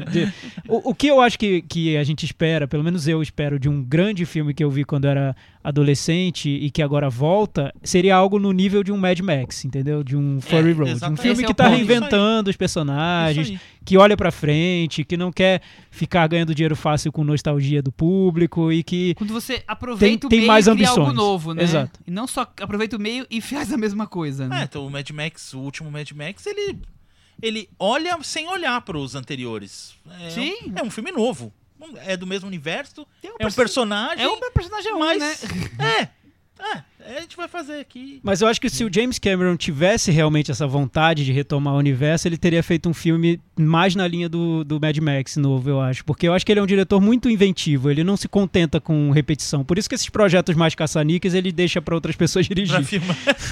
Dá, dá pra outras mãos. Exatamente. Sim, eu acho. Vamos pro Metavaranda? Vamos. Vamos. E aí, Rafael? Ah, olha, eu dou 4,5. 4,5. E aí, Thiago? Eu vou dar nota 4. Eu também vou dar nota 4,5. Com isso, Exterminador do Futuro, Destino Sombrio ficou com 43 e caiu da varanda, Caiu da varanda, rasgou caiu. o rosto do Ah, ciborgue, mas ele mas, a- vive. mas ele, o rebo, robôzinho continua. O Argemon sempre derruba da varanda, não é? É, o- Argemon Não, é acho um que não. serial killer. Não, eu lembro que eu Não. ouvi o do Blade Runner e não foi tão, tão não, não foi. acho que a Festa da. Salsicha É que o ficou. da Festa, A Festa da Salsicha Salsicha. eu era o que tinha menos gostado. É. É. Você era o que tinha Que, mais aliás, gostado gente, mais. tá na Netflix, Festa da Salsicha, procurem lá. Vale a pena. Não vale a pena. Não deixe seu filho ver, pelo amor de Deus, as crianças, não, é pra adulto. Como a Cris não assistiu Todo Futuro, eu vou começar o puxadinho da varanda com ela. Cris, como eu falei no começo, vários filmes estrearam, já que as salas, principalmente em São Paulo, estavam ocupadas pela mostra, agora tá cheio de sala pra ser ocupada, então uma enxurrada de filmes. Você viu algum filme que estreou, né? Sim. Segredos Oficiais. O que você tem a dizer sobre segredos oficiais? Segredos Oficiais é, é aquele filme que tem elenco de fim de ano da Globo, só que na versão BBC, né?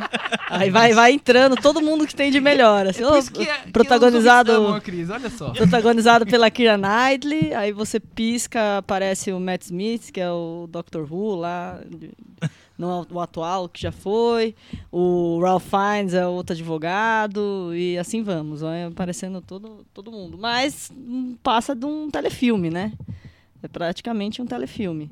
De uma, uma situação interessante né, no jornalismo, que é meio que um retrato da, da Snowden britânica. O que aconteceu, como ela foi julgada, como foi esse julgamento, o que a motivou a revelar o, o- as motiv é, uma tramóia lá, uma estratégia do governo britânico para entrar, justificar a guerra do Iraque. Então, assim, é uma trama interessante, mas com uma carinha de telefilme, sem muitos lances extraordinários, apesar de, de, de bom- bons atores. É aquele filminho da, da categoria uma história importante a ser contada e faz um filme de qualquer jeito. Aliás, eh, vocês não falaram do Dalton Abbey, a Cris. É verdade, eu, do Dalton eu tava esquecendo de falar que tem o Matthew viu? Good, tem o Já Matthew viu? Good e tem o Ah. Ralph Fiennes, Matthew Good do, do- que tem sua passagem pelo Dalton Abbey. Não vi, é um buraco na Ah, minha eu não- biografia. Não eu que tô você não viu. muito em dívida É que a- com, a mostra com o estragou cinema, a, a plano, a mostra estragou. Cris, você, é, lá. você é fã da série? Não, Ah, não, é, então, um, é um entendi. furo, é um Caramba, furo na Cris. biografia. Entendi. E que coisa mais inglesa que Pois Dalton é, é Abbey, verdade. você não Olha só, É tá verdade. tudo, Não, tá tudo na verdade revelado. não é que eu não- tá tudo gosto, revelado. a rainha está nua na varanda. Eu não, não sei, não tive, sei lá. Não rolou essa- esse, esse amor todo. Não, não, não, bateu assim, mas tô, tô, vou atrás. Eu vi. Acho, olha, acho que sabe, vi. sabe aquelas o filme? coisas. E viu Vi a série filme, também? vi. E viu a série e o Vi filme? a série Então, inteira. conta E o filme faz Vi jus a à série série, isso não importa nada pra gente que a gente não viu a Cara, Sabe série. o que, que eu acho, irmão? Que era daquelas coisas assim, quando eu vi, já tinha episódios demais, eu falei, É.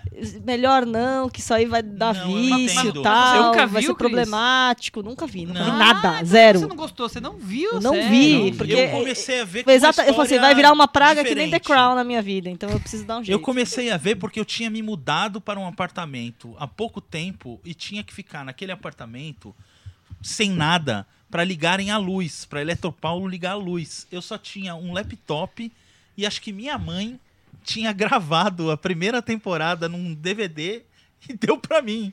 E eu não tinha nada o que fazer. isso é- Eu só tinha aquilo. Isso é quase uma trama de jogos mortais, né? É verdade, é verdade, olha só, jogos mortais Eu vi a total. primeira temporada do Dalton sentado no chão, num apartamento que não tinha nada, esperando a, a Eletropaulo ligar a luz. Que terror, que horror. Só que aí, porque eu tava nessa situação sensação nessa, nessa, tão nessa horrível, varanda, viu? eu gostei. Eu acabei gostando, falando, ah, pelo menos Foi, foi é suave. sí- síndrome de Estocolmo, a gente sabe. que- Pode ser, pode ser. Bem, legal. Pode E ser. o filme é bom? Ah, o, o filme tem uma historinha bem. É, é como se fosse um. É um episódio grande. É, o legal é que quem não viu a série pode ver o filme numa boa. Esse é o Não- meu plano, é não começar é o pelo filme filme. do Não é o filme do El Camino, o filme do, Breaking Do Bad Bad, que eu acho que vocês não falaram aqui. Eu mas- não falei porque eu, eu preferi não falar. É, porque Eu preferi deixar, não, deixar no não, ar. não tem o menor propósito. exato. e, e outra, e quem não acompanha a série não vai entender absolutamente nada, porque eles começam exatamente do ponto que parou a série. Na- no Dalton Web é diferente, é uma história fechadinha e tal. É óbvio que quem viu a série, quem é fã da série, vai ficar, vai gostar toda vez que aparecer um personagem X que ele gosta e tal. E Tem um vai, sabor especial. Tem um sabor especial, é óbvio. E outra, e a Meg Smith é demais, cara. A Meg Smith é demais. Só, só pra ver a Meg Smith já vale. Então ele vai. fica bem. na sua varanda. Fica, fica na Fica minha na varanda, varanda. penduradinho, mas Muito fica. bem. Sem, quando, quando a varanda tá sem luz e você não tem como sair dela. Exatamente. Legal, entendi. Tiago. É, então, é, eu vi um filme, eu fui meio que obrigado a ver um filme que eu nem tava querendo Obrigado tanto ver. ver, é, Thiago? por quê? O que aconteceu? Três, quatro pessoas. Eu não tava trancado no, no quarto. Mas três, quatro pessoas vieram falar pra mim que eu tinha que ver um filme que tava em cartaz nos cinemas chamado Rainha de Copas. O Chico já comentou ele Sim, aqui, mas e eu mas lembro, eu lembrei, eu lembro que o Chico comentou aqui na varanda, ele falou que até elogiou o filme, mas eu deixaria passar batido facilmente.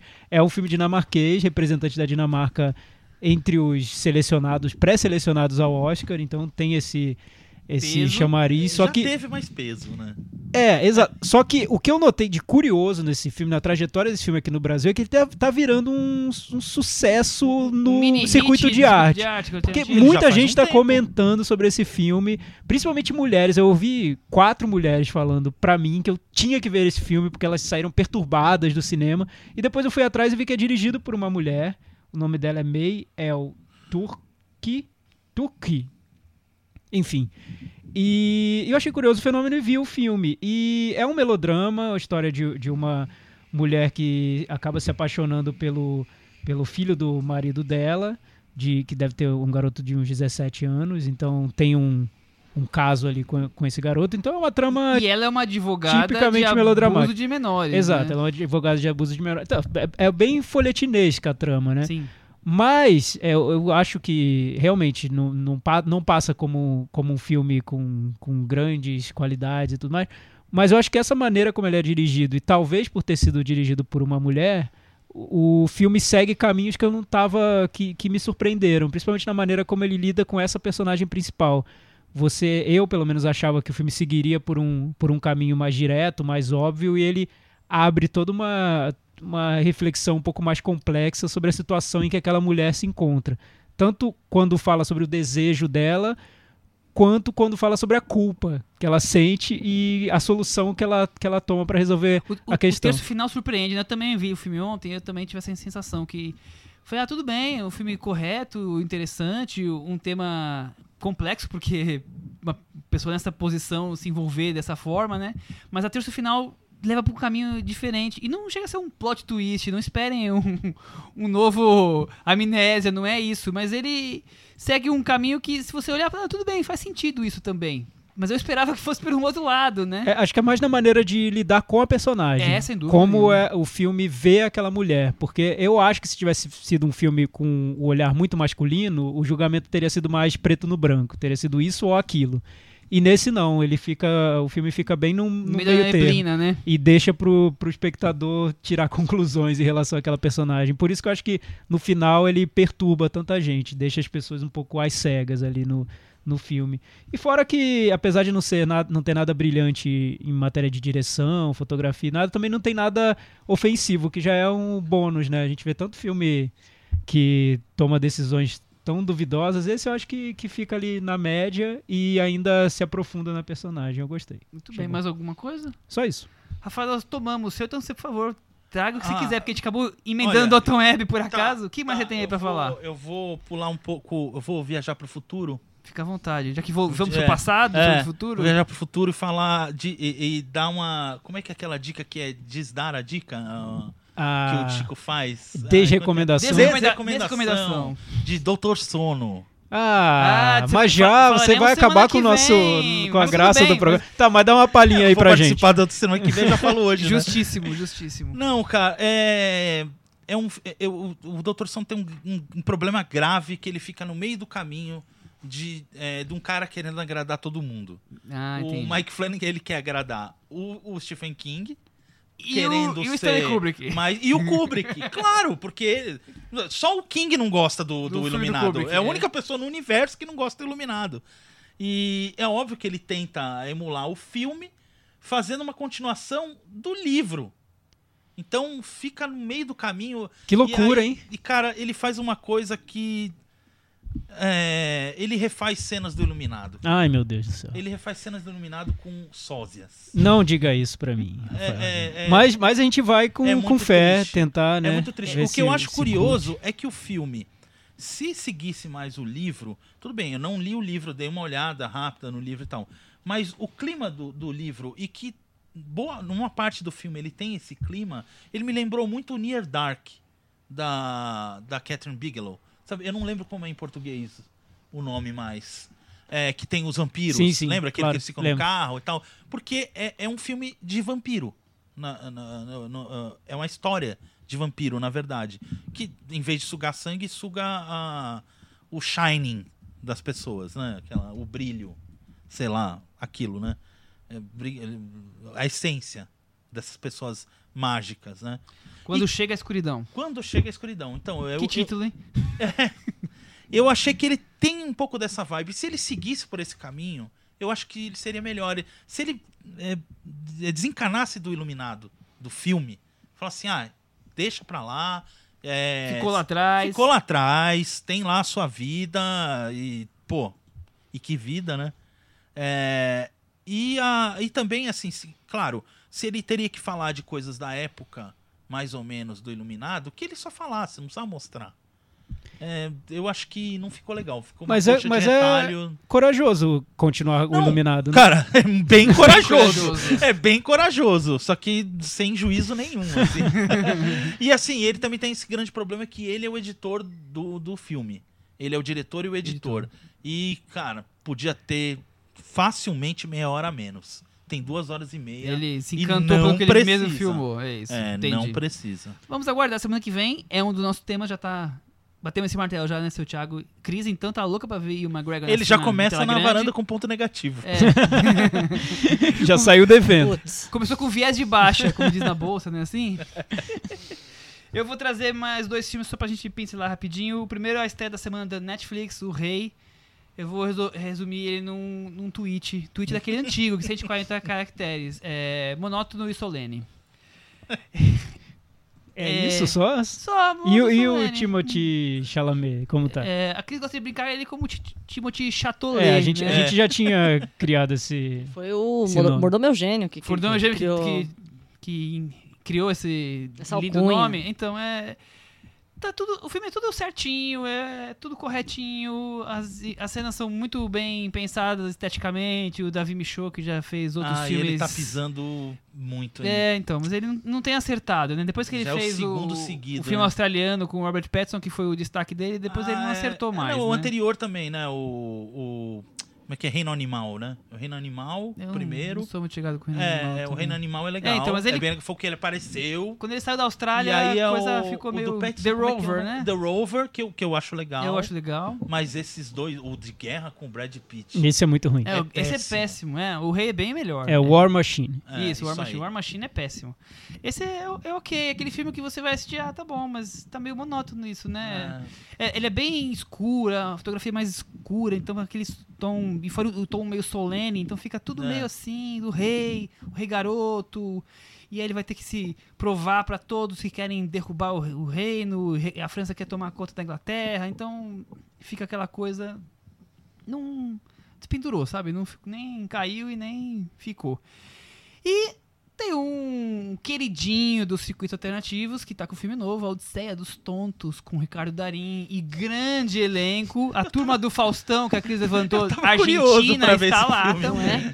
Eu tava curioso até, É, o- cara. é É a o- a, versão vinheta de argentina. fim de ano da Globo Argentina. Exatamente. Exatamente. É, é isso sem pôr nem tirar, porque é, é interessante no momento tão conturbado da América Latina, se você olhar O Uruguai tá em eleição agora e tá tranquilo. O resto. Ah, mas também tá... o Uruguai é o único porto Então, seguro, mas né? tá tranquilo. O resto dos países tá tudo pegando fogo, né? Bolívia, Peru, Brasil, Argentina, Equador, Chile, tá tudo. boli- tá- todos os países em confusão. E aí, os argentinos, o diretor, que é o diretor do conto chinês, retoma o Corralito. Vocês lembram do Corralito? Que Sim. depois a, a Zélia Cardoso e o Collor resolveram é, seguir esse plano maravilhoso de tomar o dinheiro de todo mundo e devolver anos depois. Então, ele recupera o Corralito. E ele cria uma trama de que na cidade pequena, um, um banqueiro sabia. E aí pegou o dinheiro do- das pessoas, não sei o que lá. E aí os velhinhos, todos anos depois, resolvem se vingar dessa pessoa. E- porque eles são os tontos que foram enganados pelo governo, pelo Hum. banqueiro. E aí eles criam uma, um filme. Uma comédia de assalto. Quase estilo Sonnenberg, filmado agora. Não, não lembra um pouco Nove Rainhas, não? Ah, Não, é que a premissa é mais ou menos. Nada a ver. Não. Não. porque Nove Rainhas tem aquele frescor, né, de, de um filme mais jovem, a- acelerado. Aqui é já na terceira idade. ah, Tem, tem, o, tem o. Tino Darim, mas é aquela coisa mais pasmacenta. É, mais, mais coisa- reserva cultural. É, exatamente. É, é, é. Acabamos de perder o patrocínio que Acabamos de de a- reserva a Cris vai cultural. cortar daqui É. a pouco. Esse aí já era. Cris, salve-nos. Não vamos nunca mais entrar, vai estar procurado a foto dos varandeiros. Ah, gente, eu gosto dos velhinhos. É que eles estão lá. É é um comentário realista. Não Mas tem é- nada, nada O negativo. filme, tirando alguma comedinha política ou entre sociedade argentina, é tudo errado. Os filmes desse diretor já são todos errados. O Conto Chinês, que fez um grande sucesso aqui, já não é lá essas coisas. Ele fez mais filmes acho- depois ele do Conto fez, Chinês. Não sei se fez Não? mais depois. Eu perdi esses capítulos, não faço muita É que eu questão. acho que deu uma, deu uma pa- passou um pouco nessa época do, da- do sucesso do cinema argentino no Brasil. Eu acho né? que sim, eu acho que Passou um sim. pouco. até porque o Ricardo Darín envelheceu É. e recentemente os últimos filmes dele tenham sido más escolhas. A É. Cordilheira, eu não vou lembrar agora todos, mas foram más escolhas, É. escolhas que não deram sucesso. Eu acho que esse vai fazer sucesso. É. Aqui no Brasil, Tem- tem no jeitão. circuito vai fazer, porque tem um elenco grande, é um filme Ah, e engraçado. ele fez um filme que eu achei muito fraco, com o Ricardo Darim. Eu tava lembrando, chama Koblik. É um filme de Ah, 2016. esse é, muito fraco. É, É, muito esse fraco. é que é um aviador, cara. Ah. É isso. O, o, o filme do, do Tinder da terceira idade, quer dizer, o Darim tá numa fase que ele não, não tá acertando Aque- muito. É, é, é. É. Aquele acho que junto com o Esbaralha é um melhorzinho e também não é. que Mas é, é que eu acho que né? o cinema não é? argentino teve essa fase do, de, de descobrir uma fórmula de roteiro, tinham bons atores, tinha, uma, tinha produ uma- um esquema de produção ali eficiente, mas É. passou, Acabou o né? dinheiro, acabou. gente. É. A situação Acabou o da dinheiro. Argentina acabou É. o dinheiro. Acabou o dinheiro. E não É, só isso, acho tem que jeito. satura um pouco a fórmula. Se- também. se você, além dessa fórmula. não- é dinheiro. Então, Se não tiver dinheiro, não faz, né? Quer Eu até faz. Eu concordo, Não. Michel, mas eu acho que a- se você não tiver, além de toda essa estrutura técnica que eles conseguiram, bons diretores, é, uma força criativa, não- Sem não- dúvida, não vai pra é. frente, né? É. O cinema popular argentino me parece que tá no piloto automático. Exato, Ah, o exatamente. último que eu gostei mesmo foi o Anjo. Eu gosto É, do eu acho falei ok, eu acho, acho eu acho ok. coisas Do interessantes. Não, também não acho, né? Nada de. Mas é que dos últimos anos o cinema argentino não tá saindo. nada. É, É, então. Do, do pois é. cinema mais popular, né? Porque É. você vai pro cinema mais alternativo, aí você encontra coisas mais interessantes, É, né? tudo mas, bem. mas tudo bem, pouco. É, Agora tem aquele momento. Cantinho do ouvinte com o Thiago Faria, É, porque tem- só o Chico não que tem, É, não tem a música do, é. do Desculpa. Chico, infelizmente hoje. Cantinho do ouvinte, deixem comentários no nosso blog cinemanavaranda.com. No episódio passado nós falamos sobre um filmezinho Parasita. Que vai estrear, Que vai esta estrear essa semana, semana. pra quem ouviu nos primeiros dias. Foi o episódio com mais confete aqui na varanda. Muitos elogios, Nesse não eu não falamos venho. mal. Nesse eu não venho. Mas você vai ter chance de falar agora. ah, opa, então vamos lá. Olha, o- vamos começar pelo comentário do Caio Augusto. Ele disse o seguinte: Como sempre, foi um podcast excepcional sobre um dos melhores filmes do ano. Falando em Parasita, eu acabei esbarrando com uma notícia sobre um possível remake hollywoodiano do filme. não, pelo amor de Deus, não. Segundo especulações, ele estava em processo de negociação. Agora tenho duas perguntas. Olha aí, Cris. Pergunta pra você que viu o Parasita. Nem viu ainda. Não vi, não vi. Tá. Caso o, remake, caso o remake aconteça, quais seriam as expectativas de vocês sobre isso? E qual diretor norte-americano vocês gostariam de ver dirigindo Parasita? Ah, eu sei por que, você perguntou cara. isso. Que, que, que, que- eu falei o. Como, como ele chama, meu Deus do céu? Esqueci o nome. David Fincher, talvez? Não. Quem, Michel? Quem dirigiria Parasita nos Estados Unidos? Ah, eu esp- Eu espero que isso nunca aconteça. Jordan Peele, talvez, né? Ah, É, eu- pois eu- é, eu olha acho aí. que era o nome mais é, ó, adequado. lá. Acho que era Eu ia falar o mais- nome altamente inadequado. Eu ia falar Ruben Fleischer. Ah, Mas por quê? Ah, Zumbilândia. Zumbilândia.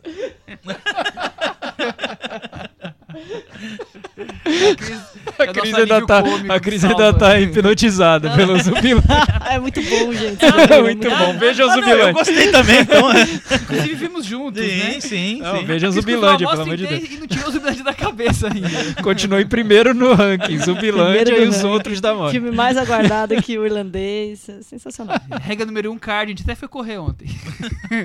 Mas o Jordan Peele eu achei uma boa escolha. É, então. Eu acho que não deveriam fazer Não, remake. Não O mesmo. filme tá lá, Não mesmo. perfeitinho. Argemão, fala pra gente o que você achou de Parasita. Ah, cara, eu, eu gostei demais. É, eu concordo com tudo que vocês falaram aqui.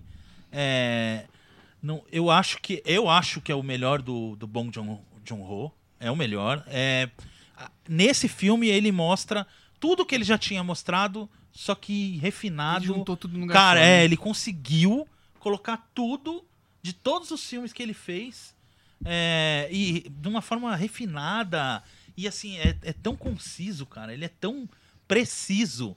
Tudo bem, ele também cai no que vocês comentaram que pode ter gente que vai falar, ah, é preciso demais, né? Mas, cara, eu, eu não acho. Uma né? delícia, né? É, eu, eu- é bom demais, cara. É bom demais. Eu, eu- tem uma cena também que, é, tô- sem dar spoiler, claro, é, que vocês falaram deles descendo, né? Essa cena é incrível. Mas também tem uma cena que tem a ver com indígenas. Hum, sim. Que. A gente evitou ao máximo essa, essa fala por causa dos spoilers, mas você É, tá indo bem. Não, mas só indígenas. Sim. Por isso que eu acho por isso que eu que você tá indo bem. Cara, que eu achei tão bem sacado, um detalhe tão bem sacado. Não, é. é- essa, É. essa, essa sacada é. Ele Genial, tem, é, Ele tem várias coisas assim, coisinhas pequenas, é, sabe, piscadelinhas daqui e dali, cara, mas que fazem uma diferença imensa, imensa. A questão do do do, do que faz um dos personagens perder a cabeça, não vou falar o que é, é que é mostrada algumas vezes sutilmente, às vezes nem tão sutilmente, mas cara, aquilo lá, é- ele dá a exata noção de um personagem, dá todo o motivo pro personagem estourar e você acreditar naquilo, Exato. Sim. sem é. falar uma palavra. É demais aquilo. Cara, é, é, pra- é- eu, olha, eu acho que esse ano tá muito forte. Acho que esse ano é o melhor ano dos últimos 10, 9 anos. Tem muito filme bom, mas o Parasita ainda é o melhor. Eu adoro o Bacurau, mas eu ainda eu acho que o é- Parasita Eu- a gente, a gente É um- tava conversando sobre é um timaço, isso. Bacurau, é, Parasita, Agemon. nós, Nossa, é um timaço. Exato, a gente tava conversando sobre isso, qual seria o top 5 do, do ano, o Chico falou também, e eu, pra fazer o top 5, top 5 é aquela coisa, né? É o melhor do melhor que a gente Supra- seleciona lá. difícil. E tem ano. o top 5. O meu top 5 seria um top 6. E eu não abro mão desse top 6 porque não dá pra tirar. Não não consigo tirar. Esse ano tá difícil, ainda tem Ó, alguns que eu nem vi. é, e Eu tem não uns- o exato. Cenas, é, cenas do casamento? Não. Sim, então é, ainda tem, não ainda tem filme ainda. pra É, ver. é, é. Tem, tem um filme. de casamento. Não, a história do casamento. Não vai do casamento confundir é- com o Bergman, por É, favor. Cena do casamento é outra. A história de casamento, eu não vi ainda. É, Tem o filme do Scorsese. Tem o irlandês. Então, Olha, mas, ainda. mas esse ano, esse ano a gente. não vai entrar nesse clã, viu? Ah, não vai? Não vai, não Olha, vai. Mas olha, não só, vai. só colocando. muita gente falando Só maravilha. colocando é aqui bom, minha lista, é bom, rapidinho, meu top, meu top, top 6. Temos Parasita, Bacurau, Nós, Sinônimos, que tá pra Sinônimos, estrear, Que tá nesse nível. É, Dor e Glória, que eu acho Dor maravilhoso. Glória dessa Dor e Glória. turma. Não, que Dor e Glória também é a vinheta de fim de ano da Globo Espanha, Espanha, né? né? Imagina. Exato. O Dobra sendo é interpretado pelo. Bandeiras com a Penélope Cruz. E o, é fi- é, exato. É. E, e o filme que abriu o ano, que é do ano passado, mas abriu o ano aqui no Brasil, que é o Shoplifters do Coreeda, que eu acho maravilhoso também. Ah, então também esse é o meu incrível, top hein? 6, Pra que eu, eu não consigo lista, é. tirar um filme desse top 6. Não, Aliás, não, é não dá. incrível, né? É incrível que os dois vencedores de Cannes, eles falam de assuntos bem Exato. parecidos, tem famílias disfuncionais ali e tal, só que são completamente Bem diferente, diferentes. bem diferente. E são asiáticos. E, não, E então, asiático. é incrível como É. eles estão falando, é que nem vocês estavam brincando, todo mundo fala do Brasil. É, exato. Todo mundo fala do Brasil. É incrível, no Japão se fala do Brasil, É. na Coreia se fala do Brasil, em todo lugar. E hoje anunciaram que o próximo Animais Fantásticos e Onde Habitam será rodado no Rio de Janeiro, né? Ah, é? Ah, Claro. é, tinha essa. Tinha essa... Já tinha essa É, lenda urbana, é. porque Mas é a sério J.K. Rowling Cris? tinha feito tweets É, falando Ela fez uns tweets. Porque ela perguntou, animais fantásticos, onde habitam? Rio de Janeiro. Rio de Janeiro, Nos lógico. anos 30. Você já pe- é, é, nos anos 30, você já pega aquele, aquele chimpanzézinho do Rio lá, batedor de carteira. Então, vamos- Imagino é eu que eles habitam, sabe aonde? No cinema Puguinha, no Campo Grande. Exato. Ah, Lá- mas com lá eles certeza, habitam, com certeza. Tem muito animal fantástico lá naquele cinema Puguinha. Que, aliás, depois do. Dois, um ano Virou depois igreja, do. bingo tá virou cinema cinema pornô Virou cinema pornô. e depois virou igreja. Porque é isso que acontece É, no é Brasil. É, da cinema, pornô e igreja. É da o ciclo do Brasil. Muito bem. Vamos voltar aqui. jogo. Vamos voltar para os comentários dos nossos leitores. Ó, o Marcel Costa dá mais um, um- uma camada aqui de interpretação para o parasita. Ele diz o seguinte: quem são os verdadeiros parasitas? A família pobre que se aproveita da ingenuidade alheia para melhorar de vida, ou a família rica que precisa de empregados para dirigir seus carros, educar seus filhos e cozinhar suas refeições? Parasita já é um filme excelente desde o primeiro ato, divertidíssimo por sinal, mas depois que desce a escada, entre aspas, se é que vocês me entendem, não perde o fôlego até o belíssimo final. Muito bem. Não Legal a interpretação comentar. dele. Ótimo texto, Marcel. Marcel, né? Sim, a Cristiane. Olá pessoal, espero que o filme Parasita estreie na minha cidade, mas apesar de ser uma cidade grande, moro em Sorocaba, aqui só estreiam os blockbusters e os filmes dublados. Olha aí o tema do Enem, hein, Cristiane? Pipocando Opa. aí no seu comentário. Falando nisso, vocês não acham que atualmente o público anda extremamente perigoso para assistir filmes? Preguiça de pensar e de ler. Prova disso é a nova ferramenta da Netflix, ainda em fase de testes, que permite assistir o conteúdo em uma velocidade é maior. Diante de uma coisa dessas, qual é o objetivo de assistir a um filme? Não entendo. Se puderem, se tiverem assistido, gostaria que vocês comentassem algo sobre o filme Papicha. Esse sim, por um milagre, está em cartaz em Sorocaba, Eu numa ainda- única sala em um único horário. Ainda não entendi por que, que tá causando tanta confusão esse, esse recurso do- da Netflix. Não, eu acho um absurdo que a pessoa querer assistir filme dessa forma. Por exemplo, a minha TV da- do quarto, que é velha, tem esse recurso. E você usa, Eu Michel? uso quando eu paro o filme e preciso sair e voltar. Quando eu volto, ele não tá lá onde eu parei. Eu tenho que começar do zero, eu consigo pôr pra frente. Mas, mas, mas, é- mas é um recurso que funciona só para acelerar ou você vai conseguir ver numa velocidade acelerada ouvindo numa velocidade acelerada? Porque Eu- acho que esse deve, eu, deve ser o eu diferencial. não lembro se, se tem o som na velocidade Eu acho acelerada. que é, acho que esse é o eu diferencial. preocupado em chegar logo onde eu tava, que eu não... É, é, Mas, é- assim- a gente vai usar pra ver Denis Villeneuve, praticamente. E Soderbergh, né? Soderbergh e Villeneuve. Imagina ver a lavanderia em 20 minutos. Eu, eu quero esse Nossa, recurso, É, Netflix. Esse recurso até Netflix, traga pra gente esse O recurso. Michel já faz isso com podcast. Vamos todo A gente já falou sobre isso aqui, porque o Michel já faz isso com podcast.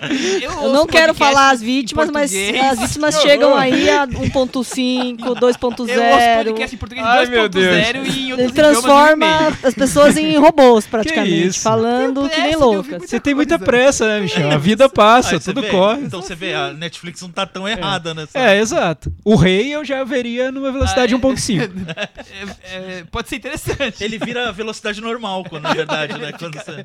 Fica o no futuro. né? Eu vou começar até a falar mais lento aqui, que o pessoal deve estar ouvindo no 1.5. E aí, se eu eu falar mais lento, vai ficar normal. Porque um ouvinte falou que eu ouvia a gente acelerado, aí eu falei, que ideia interessante. Ideia ótima, que boa ideia! Boa ideia. Eu queria Boa saber ideia. quem que é pra agradecer. E ele falou que era super engraçado, então, enfim, tenho até medo de, de ver como, como sairia. É, o Matheus Ah, Saquita. peraí, desculpa. É, Hum. ela também perguntou do Papicha. Sobre Papicha. A gente falou rapidamente sobre Papicha aqui, é, eu e o Chico falamos, mas eu vou retomar. Resumindo, Papicha, eu, é, a gente falou tanto da Paula Ferraz aqui hoje, quando eu terminei de assistir o filme, a Paula Ferraz perguntou pra mim, você não gostou muito, né? Não é muito seu tipo. Eu falei, não, eu gostei. Ela falou, mas é muito quadradinho, né? Eu falei, é, é muito quadradinho. Então, é, é isso, o filme é muito quadradinho, então é uma história super interessante sobre é, um, pa- um país. Esqueci agora qual dos países da África que ele se passa, mas é um país da África branca em que o país era totalmente livre e depois os governos autoritários religiosos começaram a impor várias. Marrocos. É um daqueles ali. Eu não Ah. lembro se é Marrocos ou se é Argélia. Infelizmente eu me esqueci. Até porque eu já vi 150 filmes depois do Papicha já. E o, o país me escapou. Então é, é muito importante esse tipo de filme. É, a, a história da- das garotas sendo perseguidas porque elas usam cabelo solto, porque usam roupa normal, porque saem pra sa- sair, pra se divertir à noite e começam a ser cada vez mais perseguidas pelos homens autoritários que querem impor a religião or- ortodoxa. É muito importante, é muito interessante, mas como tem um final é, quase apoteótico do mal, digamos assim. Mas é um, é um filme quadradinho, com a história contando começo, meio e fim. Então não é um, um grande filme, mas é um filme com uma mensagem muito potente, que precisa Você falou, me sempre ser lembrou relembrada. aquela- aquele quadrinho que tem o, o- também a animação, como é? Da Mariane Satrapi. Persepolis. Sim, Persepolis. Lembrou um pouco, né? É, não, esse é mais. Não, na questão da... Esse é menos político, mais, É. mais violento no dia a dia, assim. Enquanto que o Persepolis, Persepolis eu acho incrível. Mas, Mas é vamos ao isso, comentário do. Matheus Saquita, que é um dos É melhores Argélia, tá? comentários É na Argélia. o- o filme. Papicha na Argélia, um dos melhores comentários do ano, ó, concorrente ao Varanda Awards. É ótimo esse comentário, eu li. É, vou até ler na íntegra, pode? Pode? A Cris Tem tá um tempinho? ótimo A Cris pode, Cris? hoje. Pode. A. Cris permitiu. Olá, pessoal da Varanda. Meu nome é Matheus Saquita e é a primeira vez que comento aqui, apesar de já ouvir o podcast há pelo menos um ano. Queria agradecer demais a vocês por semanalmente aquecer meu coração cinéfilo com as discussões que vocês promovem. Enriquecem demais a minha visão sobre cinema a cada episódio. Com esse comentário, queria agradecer especialmente a contribuição de vocês para que a minha mostra de São Paulo desse ano tenha sido a melhor de todas das quais já fui. Pela primeira vez pude me organizar para comprar a credencial e todas as dicas de vocês foram fundamentais para que eu aproveitasse da melhor maneira. Entrava cerca de sete vezes por dia no letterbox do Chico e do Michel para acompanhar as atualizações. E minha programação eu abandonei para não criar esse tipo de, de loucura nas pessoas. Vamos ser felizes, gente. Vamos viver a vida. E minha programação ia mudando constantemente a partir das avaliações de vocês. Foram 22 filmes e muitos eu só descobri graças à varanda. Tá E vendo? Ele que colocou um linkzinho aqui pro, pra lista. Além disso, durante a mostra, tive o privilégio de estar em muitas sessões em que vocês também estavam. Vi o Thiago em Pertencer, o Chico em Sinônimos e o Michel em várias. Tecnoboss, Honeyland, Sinônimos, The Lighthouse e ainda ouvi na fila de Marriage Story com a Cris quando saía da sessão anterior. Infelizmente fui muito tímido para tietar vocês, apesar de ter tido muita vontade. A única interação com o Michel foi na sessão de The Lighthouse. Estava sentado na fileira da frente e meu amigo que trabalha na RT Features me apresentou a Paula Ferraz, com quem comentei que adoro quando ela participa do Cinema na Varanda. Ela logo gritou: O Michel tá logo aí atrás de você! Já, já imaginei a Paula gritando. Foi assim, foi assim mesmo, eu dei um berro, eu tava olhando pro outro lado e nem via lá.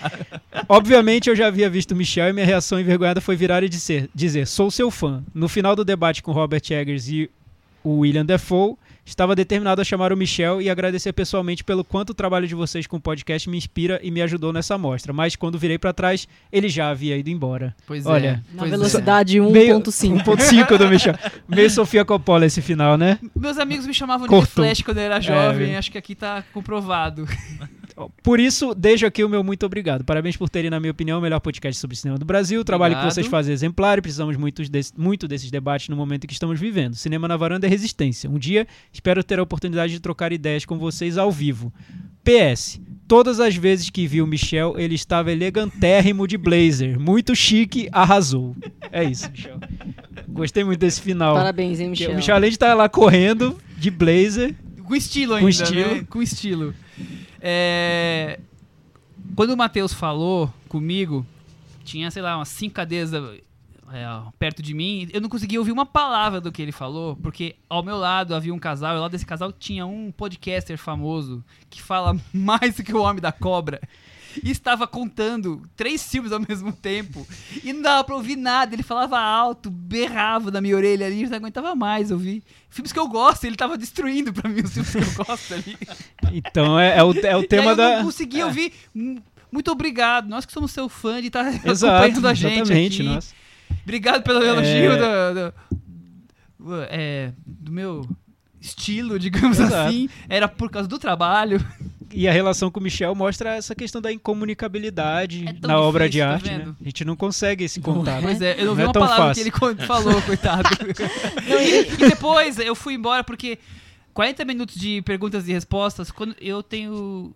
tem um momento que eu fico com preguiça quando os pessoas do público começam a faz, fazer perguntas e demoram mais do que as respostas vi- virão. É porque Você É. quer colocar em velocidade É. 1.5 A e não sensação rola é de no, que a pessoa no nem quer fazer a pergunta, ela quer aparecer mesmo, né? Isso. Quando Eu tenho um pouco de preguiça. Eu, eu tenho, eu, eu preferiria que o microfone não passasse por muitas mãos. e, e eu, na última pergunta, eu, eu fui embora. Bem na última. Eu sei que, é a última porque quando eu levantei, quando eu tava che- chegando lá, no final, eu vi os aplausos finais e Ah, acabou. então Então, não eu perdi muito, a não. última só. Michel, melhor gravei comentário, melhor comentário sobre pergunta em entrevista coletiva. Gente, Não deviam passar o microfone para muitas pessoas. pra muitas pessoas. Eu concordo, viu? Não tem como A discordar. pessoa, a pessoa conta a história da vida. É, por que que- como é que chegou ali no cinema pra ver aquele filme? E aí a pergunta sai qualquer coisa. Eu queria falar só. Mas ó, eu queria aproveitar para registrar, agora que a amostra já acabou, né? Assim, se vo- você aí ouvinte que pegou dicas da varanda sobre a Mostra Internacional de Cinema de São Paulo, que se inspirou a ir pela primeira vez na mostra por causa da varanda, deixe, deixe seu relato aí nos, nos nossos comentários, no Facebook, no site, porque eh, não, não, vou, não vou dar detalhes, mas a varanda anda sem moral com a mostra de cinema. Então, o que tá assim, acontecendo, é. Cris? Não queria falar nada, mas anda sem moral. Então, deixe seu registro aí falando o, o- o quanto a varanda dá moral pra na mostra. E aí, em A 2020, gente tá a gente volta a vingativo falar. hoje, que né, absurdo Namara? isso. Mas o. e É isso. É isso. Deixe seu É isso, recado. é isso. Comente no nosso blog cinemanavaranda.com. Aliás, lá no Facebook eu vi um comentário bem legal que deixaram pro diretor do filme que você elogiou, o filme brasileiro Pacarrete, eu acho. Pacarrete. Pacarrete. Ah, Inclusive, ele comentou. E o diretor Ele entrou comentou, e é. comentou também. Olha Ah, que, tô que prestígio. ver, queria ver. É, então, deixe Cartacho, comentário. Deixe tirou seu ela, depoimento tirou com aí. ninguém, mas a, a Cris pediu de tirar foto porque ela é incrível. Ela é um doce, né? Não deu pra não tirar a foto, ficar batendo papo com ela antes do Que filme, legal. que teve esse, tivemos essa, esse sucesso, né, Cris? É, não, Marcela Cartacho, imagina, é a Eterna dama do Macabé. cinema, Eterna Macabé. Ah, mostra. Eu conheci o Michel na mostra. Foi. Conheci o Michel na mostra. Conheceu na, no ó. Cinesesc, não lembro mais qual era o filme. É, eu também não lembro qual era o filme, não. Mas eu lembro que foi no Cinesesc. Mas era, eu acho que era a mostra de 2008. Vixe, Acho que foi tempo. 2008. faz tempo. Então, Rafael Argemon, muito obrigado novamente por Nossa. ter ouvido os nossos chamados. Eu agradeço vocês. Ah, eu só queria é, dar uma sugestão. Por favor. Façam o, a- o programa do Parasita com spoilers. Ah, é uma boa. Hum, Se você acha que a gente deve fazer o programa do Parasita com spoilers também. É, eu Eu acho, Eu, acho eu que prometo legal. fazer a lição de casa Como essa ele, volta, semana. como ele volta semana que vem, se as pessoas pedirem, a gente acho que como traz Bacurau spoilers. semana valeu, acho Valeu, que o Parasita valia. Valeu. Boa, boa. eu tava morrendo boa. de vontade de falar um monte de coisa aqui. É, a gente também fica se segurando, né? Se fizer, a gente pede um áudio pra você falar as coisas que Tanto que vai, vai ter- vai ter um, vai ter um clipe do Agemon de 15 minutos É, eu desabafando poder sobre, falar, sobre. Parasita. Não, eu tô querendo falar com um monte de gente e não consigo. É Se eu horrível. fosse bom... É horrível. Se eu fosse bom nessas coisas, esses memes, eu ia pegar esse pôster do Parasita, que tá com todo mundo com o olho vendado, ia pôr a foto do Argemon com a boca, assim, com a, com a tara, taxa preta, assim, na boca, assim, Não, sabe? eu mesmo, eu sou uma pessoa que eu não ligo pra spoiler. Não ligo, não ligo mesmo. É, sou o contrário do, do Chico. Não ligo. De nós todos aqui. Porque eu detesto viver. Parece que eu tô guardando o segredo, mano. É horrível Você não, consegue, você não segredo. consegue viver com esse segredo É. do filme que você acabou de ver. Você quer contar pra É todo terrível, mundo. né? você quer falar. É, eu sei como quer- é. Cara, Mas pô, não, não rola. horrível. Mas, mas é boa As ideia. pessoas vão ideia. começar a viver menos porque ficam guardando spoiler. spoiler. É, vai criando É, uma amargura, uma né? Um amargura, rancor. é, uma cara, coisa que é vira, vira, um, vira um negócio Vai dentro da uma gente. doença, cara. Depois, Vão criar a síndrome do spoiler filme- incrustado, Seven, enrustido. O que nós falamos aqui, Ah. já pode ser, o, pode ser o, o eight agora, que o oitavo pecado capital é, É spoiler. spoiler, spoiler. que a pessoa vai explodir com Vão seus criar um spoilers. filme sobre um serial killer que não consegue guardar spoiler e mata pessoas. É uma boa.